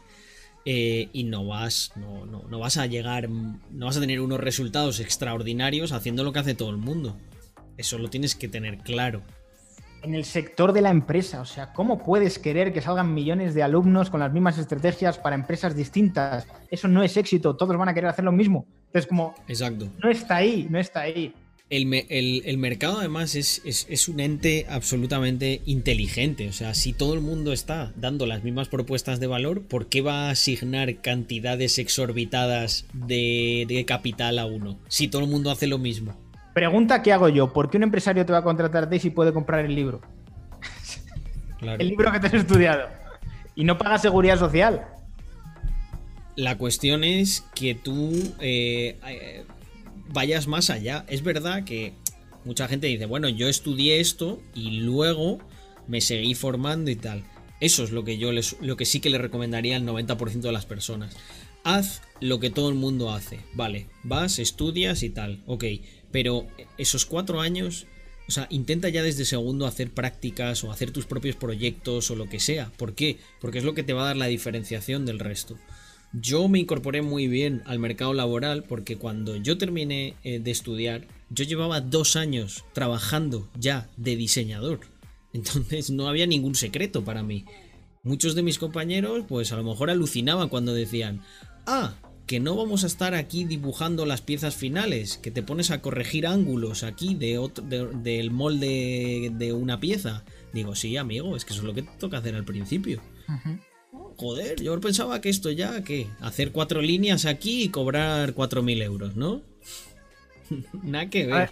también te digo que yo creo que cada vez la diferenciación es más complicada, en el sentido de antes te diferenciabas con una carrera, ahora te diferencias con una carrera de un máster y ya ni eso. Ahora hace falta otro máster. Antes te diferenciabas con saber inglés, ahora el inglés es básico. Entonces, diferenciarte por currículum cada vez es más difícil. O sea, yo creo que todo se tiene que orientar más a experiencia.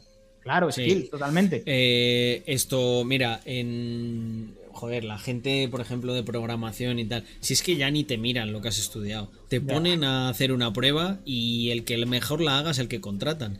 O sea, además tiene todo el sentido del mundo. Ah, yo aquí, ¿A quién contratarías tú? ¿A uno que ha estudiado en la mejor universidad de tal y cual? Eh, pero te hace una prueba práctica o le ves que no tiene los skills como para desarrollarse, o a uno que te dice que no ha estudiado en ningún sitio y le ves que es un crack eh, y que es muy resolutivo. Yo lo tengo clarísimo. O sea, es que me da igual. que creo que es muy duro, es muy duro, pero es una realidad como una puta catedral. El sistema educativo está roto porque no existe una alineación entre lo que el Estado supone que acredita a las empresas que deben saber los alumnos y que, ya no solo eso, que supuestamente es lo que vale para el mercado y no está alineado. Entonces, a ver, yo entiendo la presencia, entiendo la presencia del Estado siempre y cuando sea un ente acreditador. Espérate, que no te digo. un inciso muy rápido. El clásico. Buah, aprendí muchísimo más el primer año trabajando que en los cuatro de universidad, ¿no? Estamos hablando de eso veamos la gravedad de la situación. Nosotros cedemos al Estado. entonces, ¿para qué has perdido cuatro años?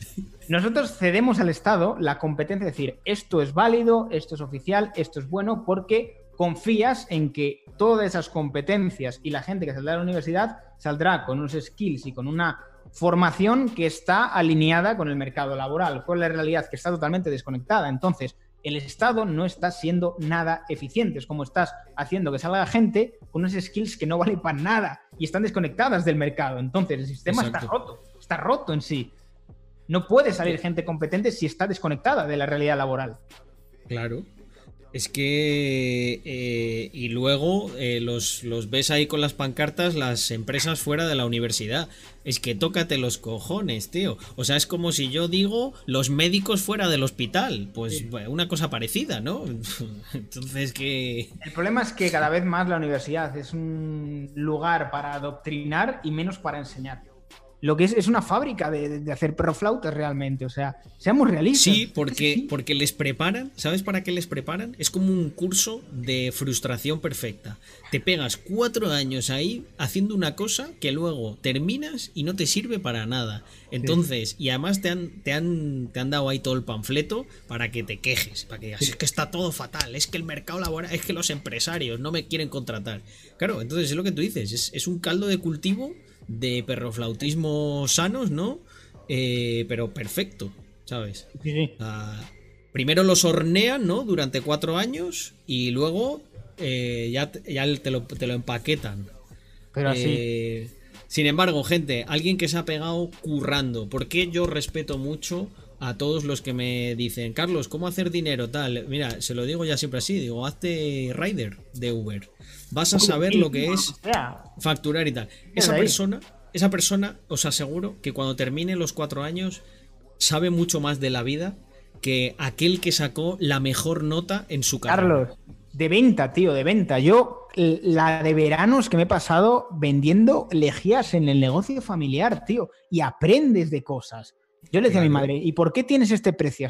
¿Y por qué eh, das tres lejías? Y claro, aprendes, en realidad son estrategias muy a pequeña escala de yo pongo tres lejillas a 90 céntimos, y me acuerdo, a 90 céntimos, porque de esta manera siempre me van a comprar más y con el margen que yo tengo me merece la pena poner este precio de oferta de tres a vender solo una. Entonces, ¿qué pasa? Me diferencio del resto a que vienen aquí porque saben que se pueden llevar tres a este precio. Entonces, con productos muy, muy, muy, muy selectivos, ya atraes a que la gente haga toda la compra y ganas margen en otros. Pero porque eh, yo, yo, pienso que... Y, la, y, que la experiencia, tío. El, o sea, tú, yo no estoy diciendo que no haya que estudiar, que no haya que aprender eh, los conocimientos teóricos, pero nada sustituye a la experiencia. O sea, el tío que se ha leído todos los libros de cómo nadar no va a nadar mejor que el que ha nadado 200 veces en 200 mm. piscinas diferentes, aunque no se haya leído ningún libro. O sea, lo óptimo es que conozcas la teoría para hacer una aplicación práctica más óptima. Pero conocer la teoría no te garantiza conocer la técnica. O sea, aparte que luego cada uno es un mundo, tío. Hay gente, dos personas estudian lo mismo de un libro y la interpretación que ellos hacen puede ser muy diferente. ¿Eso cómo se mide quién está en lo correcto y quién no? En la aplicación práctica. Efectivamente. Pero... Por eso yo soy como obseso de, gente. O sea, tienes, que, tienes que empezar a hacer cosas. Eh, no pensar que, claro, lo que le ocurre a muchos es, bueno, yo ya he cumplido. Vine aquí con todo el bachillerato aprobado y tal, y ahora son cuatro años y tal. ¿Y qué les ocurre? Si es que no les enseñan ni ni a hacer un currículum ni a venderse. Por ejemplo, mira, decía Víctor, eh, eh, el otro día lo comentábamos en el stream. Digo, a ver, es injusto que el que tiene a lo mejor el mejor trabajo no llega tan lejos porque no lo sabe vender. Digo, bueno, eso es relativo. Porque si tú no sabes vender, lo primero que podemos identificar es que no sabes comunicar. Si tu trabajo se supone que es el mejor y es la mejor solución, pero no la comunicas como tal, la gente no lo ve de esa manera. A la gente no le parece que sea el mejor. Por lo tanto, no consigue resultados. ¿Sabes? La gente tiene que saber que te tienes que saber vender. Da igual todo lo que hayas estudiado y qué tal. Si tú no das la percepción de que sabes mucho de una cosa o tal, la gente no, no te va a hacer caso. Mm. A ver, el haber, yo, yo he estado en la universidad, pero el haber estado en ellos es lo que me permite criticarlo. Es más, yo lo he dicho muchas veces, yo acabé la carrera simplemente por decir, coño, he invertido este dinero y he invertido este tiempo. Dejarlo a medias sería absurdo. He perdido todo ese dinero, al menos termino y tengo mi título. Pero esto no quiere decir que no estudiéis, quiere decir que seáis críticos con el sistema. Es decir, tío, no es normal que tú llegas a la universidad y salgas diciendo, si es que no, he pasado como el que ha pasado por, vamos, no, salgo sin haberme mojado de nada. ¿Cuánta gente sale de carrera sin decir, diciendo, no, no ha aprendido nada realmente? Y sale al mercado laboral y le tienen que enseñar en el mercado laboral a cómo se trabaja en ese entorno. Yo creo que, hay que, O sea, tiene poco sentido dedicarte a memorizar, a no ser que seas un abogado o un historiador, yo qué sé, pongamos, cuando a día de hoy la información la tienes en la palma de la mano. Forma en otros skills. O sea, ¿Qué sentido tiene eso? ¿Qué sentido tiene resolver problemas matemáticos en una carrera de empresa? jamás lo vas a hacer. Jamás. A no ser que seas ni siquiera un contable, porque un contable ya tiene un programa informático, aprende a manejar ese, programa informático y hace una bestia que se sepa ese programa manejarlo con, los ojos cerrados. No sé, es como que no está nada adaptado. Nada, nada, nada. Em, hay un. Mira, dice eh, Martin Flow me estáis deprimiendo, voy a mandar la carrera a la mierda. No, hombre. No. No es eso, sino que si es un trámite que vas a tener que pasar, porque la mayoría, la grandísima mayoría lo vais a tener que pasar, intentad que merezca la pena. Eso es lo que tratamos de decir. O sea, vosotros a quién creéis que os ha merecido, le ha merecido más la pena la carrera que estudió Víctor? ¿A él por tener proyectos y por ir más allá? Hay un concepto que utilizan los americanos que a mí me encanta, que es el extra mile. ¿Sabes? La gente que hace el extra mile. O sea, obsesionaros en cada cosa que hagáis en ser de ese grupo que da un poco más que la media. Alejaros de los que. Yo era el tonto, el tonto que no se iba todos los fines de semana de discotecas. Yo era el tonto que no. Pero mira dónde está el tonto ahora y dónde están los otros. ¿Por qué? Porque yo tenía claro dónde quería estar. Porque yo tenía claro la rutina, los hábitos y lo que tenía que sacrificar. Y no me arrepiento de nada. Me he pegado las fiestas cuando he querido, pero he centrado mi rutina en lo que yo quería realmente. El, otro día me lo preguntaron a mí, gente. Yo he salido, vamos, me he pegado unas fiestas que ya decía, ni excepto Glan y alguno más, creo que ninguno, ninguno tiraba conmigo. Eso sí, el domingo me hinchaba agüita, comía bien, a las 9 de la noche entrenaba para secarme ya todo y el lunes estaba arriba. Hmm. Una cosa no quita la otra. Eso sí, también tenía muchos que el lunes ni, no hacían nada tampoco, no sé qué tal. Bueno, pues al final eso te, acaba pesando con los años. Y es lo que vuelvo a repetir, dar un poco más. O sea, pero además de manera obsesiva. O sea, y es lo que te acaba llevando a no caer en la mediocridad.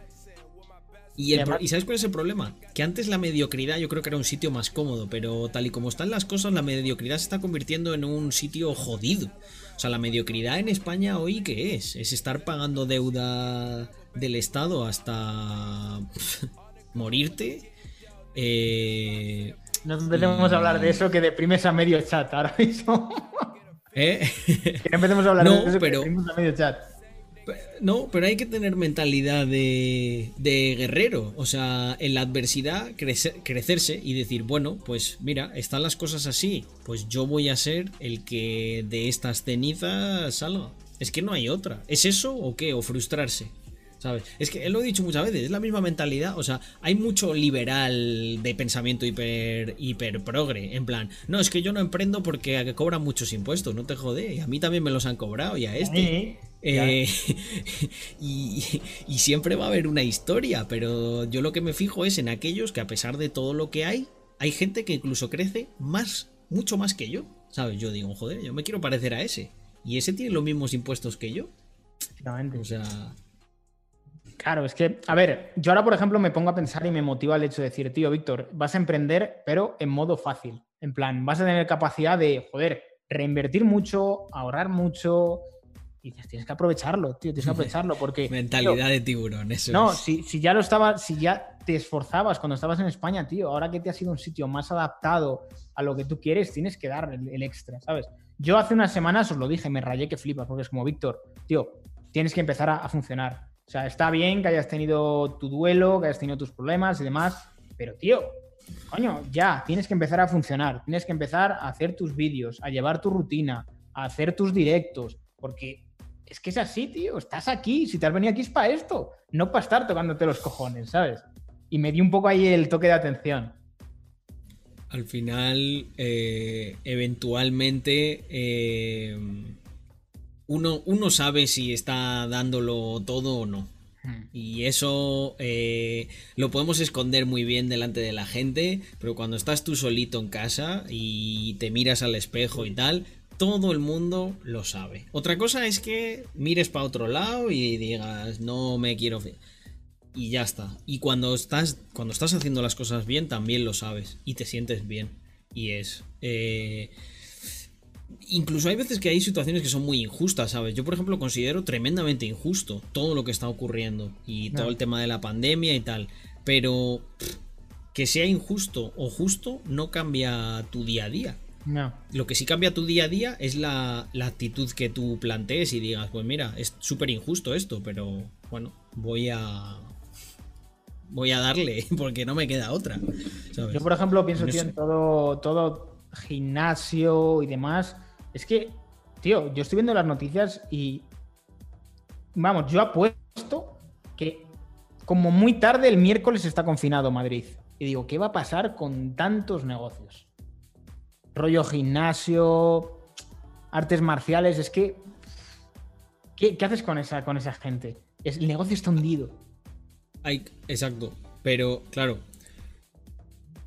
no, no, no, no seré yo quien haga leña del árbol caído, pero aquí el amigo Carlos en qué insiste siempre, en ahorrar, en ahorrar. Carlos, eres un agorero, pero ¿qué va a pasar? Pues esto me lo habéis escuchado hace meses. Hay que ahorrar porque nunca pasa nada hasta que pasa. ¿Qué ha pasado? Ha habido muchos de esos negocios a los que les ha ido bien en algunas épocas. Y muy bien. Y probablemente la mayoría de ellos han vivido al día. Diciendo, pues es lo que entra, lo que sale, lo que entra, lo que sale. De repente ocurre un cataclismo y algunos de esos dueños de negocios serán más conservadores y sobrevivirán. Pero es que es una lección de vida eso, gente. Siempre hay que, o sea, hay que vivir, eh, hay que vivir el día con, con una energía como si se fuese a acabar mañana y hay que prevenir como si también se fuese a acabar mañana. todo lo que conoces, porque es que no hay otra. ¿Tú cómo estás viendo lo de Madrid, Carlos? Que yo creo que sí que lo van a confinar, ¿eh? Mira, me han, me han, preguntado varias veces y yo les he contado. Yo la verdad llevo unos meses, Víctor, tú lo sabes, que en realidad estoy como con la cabeza en otro sitio. No me preocupo mucho. Eh, yo personalmente pienso que la gente ha estado más o menos cumpliendo. Eh, yo no veía gente sin mascarilla y tal. Yo lo que pienso es que está fallando otra cosa. Eh, no sé exactamente el qué, porque no lo he analizado a fondo. Pero yo se lo comentaba a Andrea, digo, pero vamos a ver, ¿cuánta gente se puede haber confinado paseando por la calle? Si yo llevo meses que yo, yo me he juntado, en, el último año, gente, yo he tenido contacto físico con 10 o 12 personas, no más. ¿Cómo se está contagiando esa gente? Yo creo que se están contagiando, eh, no sé, en reuniones familiares, no sé, tiene que ser otra cosa en los bares, si me apuras. En los bares la gente se quita la mascarilla está muy cerca. Pero andando. Es que hay, muchas incoherencias. No me he puesto. No me, he puesto, no me he puesto a analizarlo porque la verdad me pongo de mala hostia. Acabaría encontrando probablemente una buena conclusión y me cabrearía de, por qué no lo hacen.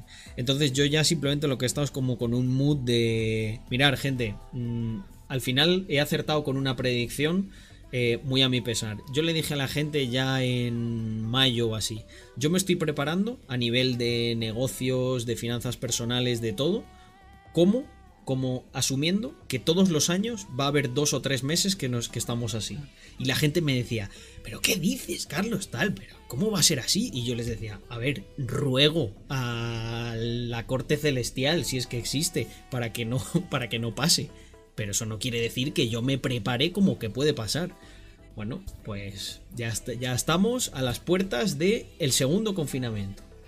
Y aquí habrá uno, ya este es el último. Pues en mi cabeza yo me estoy imaginando que al año que viene esto ya va a ser como una nueva gripe, en la que, nos, en la que nuestro nuevo mundo ha cambiado y nos encierran dos meses. Y seguirá habiendo gente que se seguirá yendo de vacaciones como se han ido, con dinero que no tienen y con todas esas tonterías, porque es que no las puedo calificar de otra manera. Tonterías. Irte de vacaciones esta, esta, este año, gente que no que vive de sueldo en sueldo. no voy a decir más porque me meto en un lío. O sea, es que me parece que no tiene ningún sentido. Pero bueno, Carlos el Agorero. Eh, yo voy a seguir funcionando así porque, porque me pasan los años y me voy dando cuenta que tal. Eh, tienes no tienes todo el dinero en el banco, no sé qué. Bueno, mañana hay un corralito y pum. Y otra cosa en la que tristemente, y lo digo, no quiero yo hacer leña del árbol caído, tristemente tienes la razón. A mí me gustaría que no ocurriera, obviamente. Es que chicos, tiene pinta de que seguramente el gobierno central meta mano en Madrid, muy probablemente. O sea, Mm, si no lo hace me extrañaría mucho, porque ya desde hace unas cuantas semanas, bueno, tampoco tan semanas, última semana, eh, desde el gobierno central le está metiendo caña a Ayuso. Yo no sé si con eh, razón o sin razón, porque no manejo los datos y encima además ahora estoy fuera. Pero ya eh, El Salvador y ya hace unos días está metiendo caña de que tienen que endurecer, que tienen que... Yo creo que como muy tarde el miércoles, jueves, algo hacen. Algo hacen seguro. Vamos, tienen mucha pinta. Es que luego sabéis también qué es lo que pasa, que en el debate está todo muy empantanado. ¿Por qué? Porque ahora están con un jueguecito de, claro, ahora es responsabilidad tuya, ahora tal, ahora no sé qué. Entonces yo, como siempre pienso lo peor, pues también pienso que, por ejemplo, eh, Ayuso a lo mejor mm, está también ahí haciendo sus cálculos, lógicamente, pues son políticos. Haciendo sus cálculos. ¿Sabes lo que pasa? Si y habrá cosas... ahora caen muchos, muchos negocios, muchísimos. Y, claro, eso lo empantana todo, Víctor. Eso lo empantana todo. ¿Sabes por qué? Porque si eso lo hace un científico, al mm. científico le suda los cojones si tiene que confinar Madrid, que la parte que es del PP o la del otro. Se confina eso y se acabó. ¿Por qué? Porque lo dicen los datos. Pero cuando un político es el que toma la decisión, se emborrona todo, porque hay matices, hay, oh, esto no, estos no, coño, que justo aquí hemos crecido en las últimas encuestas, tal. Y al final eso va en detrimento nuestro, gente. Yo creo dicen que, los, los, tecnócratas y los liberales somos mala gente. Pues yo pienso que en una situación como esta, un gobierno más tecnocrático hubiese sido mucho más eficiente. Yo creo que han confinado selectivamente para que la gente se vaya haciendo un poco la idea. Que no sea de repente, ¿sabes? Como que hemos ido poco a poco, pero al final se ha ido las manos, no podemos más, ¿sabes? Todo. Y. Es muy jodido, tío. Es que Mm, yo sé que la economía no soporta otro confinamiento.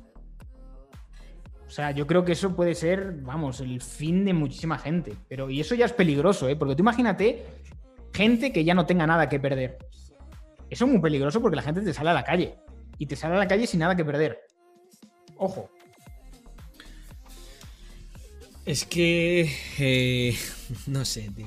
Yo, yo, yo. Mira, por ejemplo, se me está ocurriendo una cosa ahora. Yo pensaba, oye tío, ¿y no será mejor en vez de haber animado a la gente a irse de vacaciones, a digitalizar, a que aprendan a cómo seguir haciendo business? Eh, mira, esto, Víctor, lo comentaba el otro día con mi padre y lo, y lo comenté en el streaming. Decía, no, hay, hay empresas, como por ejemplo un panadero, ¿no? Que en el panadero te tiene que entregar el pan. Eh, es verdad. Buena, buena esa. ¿Cómo digitalizas un este? Pero le estuve dando vueltas y pensé, bueno, tú puedes tener el email de tus clientes, ¿no?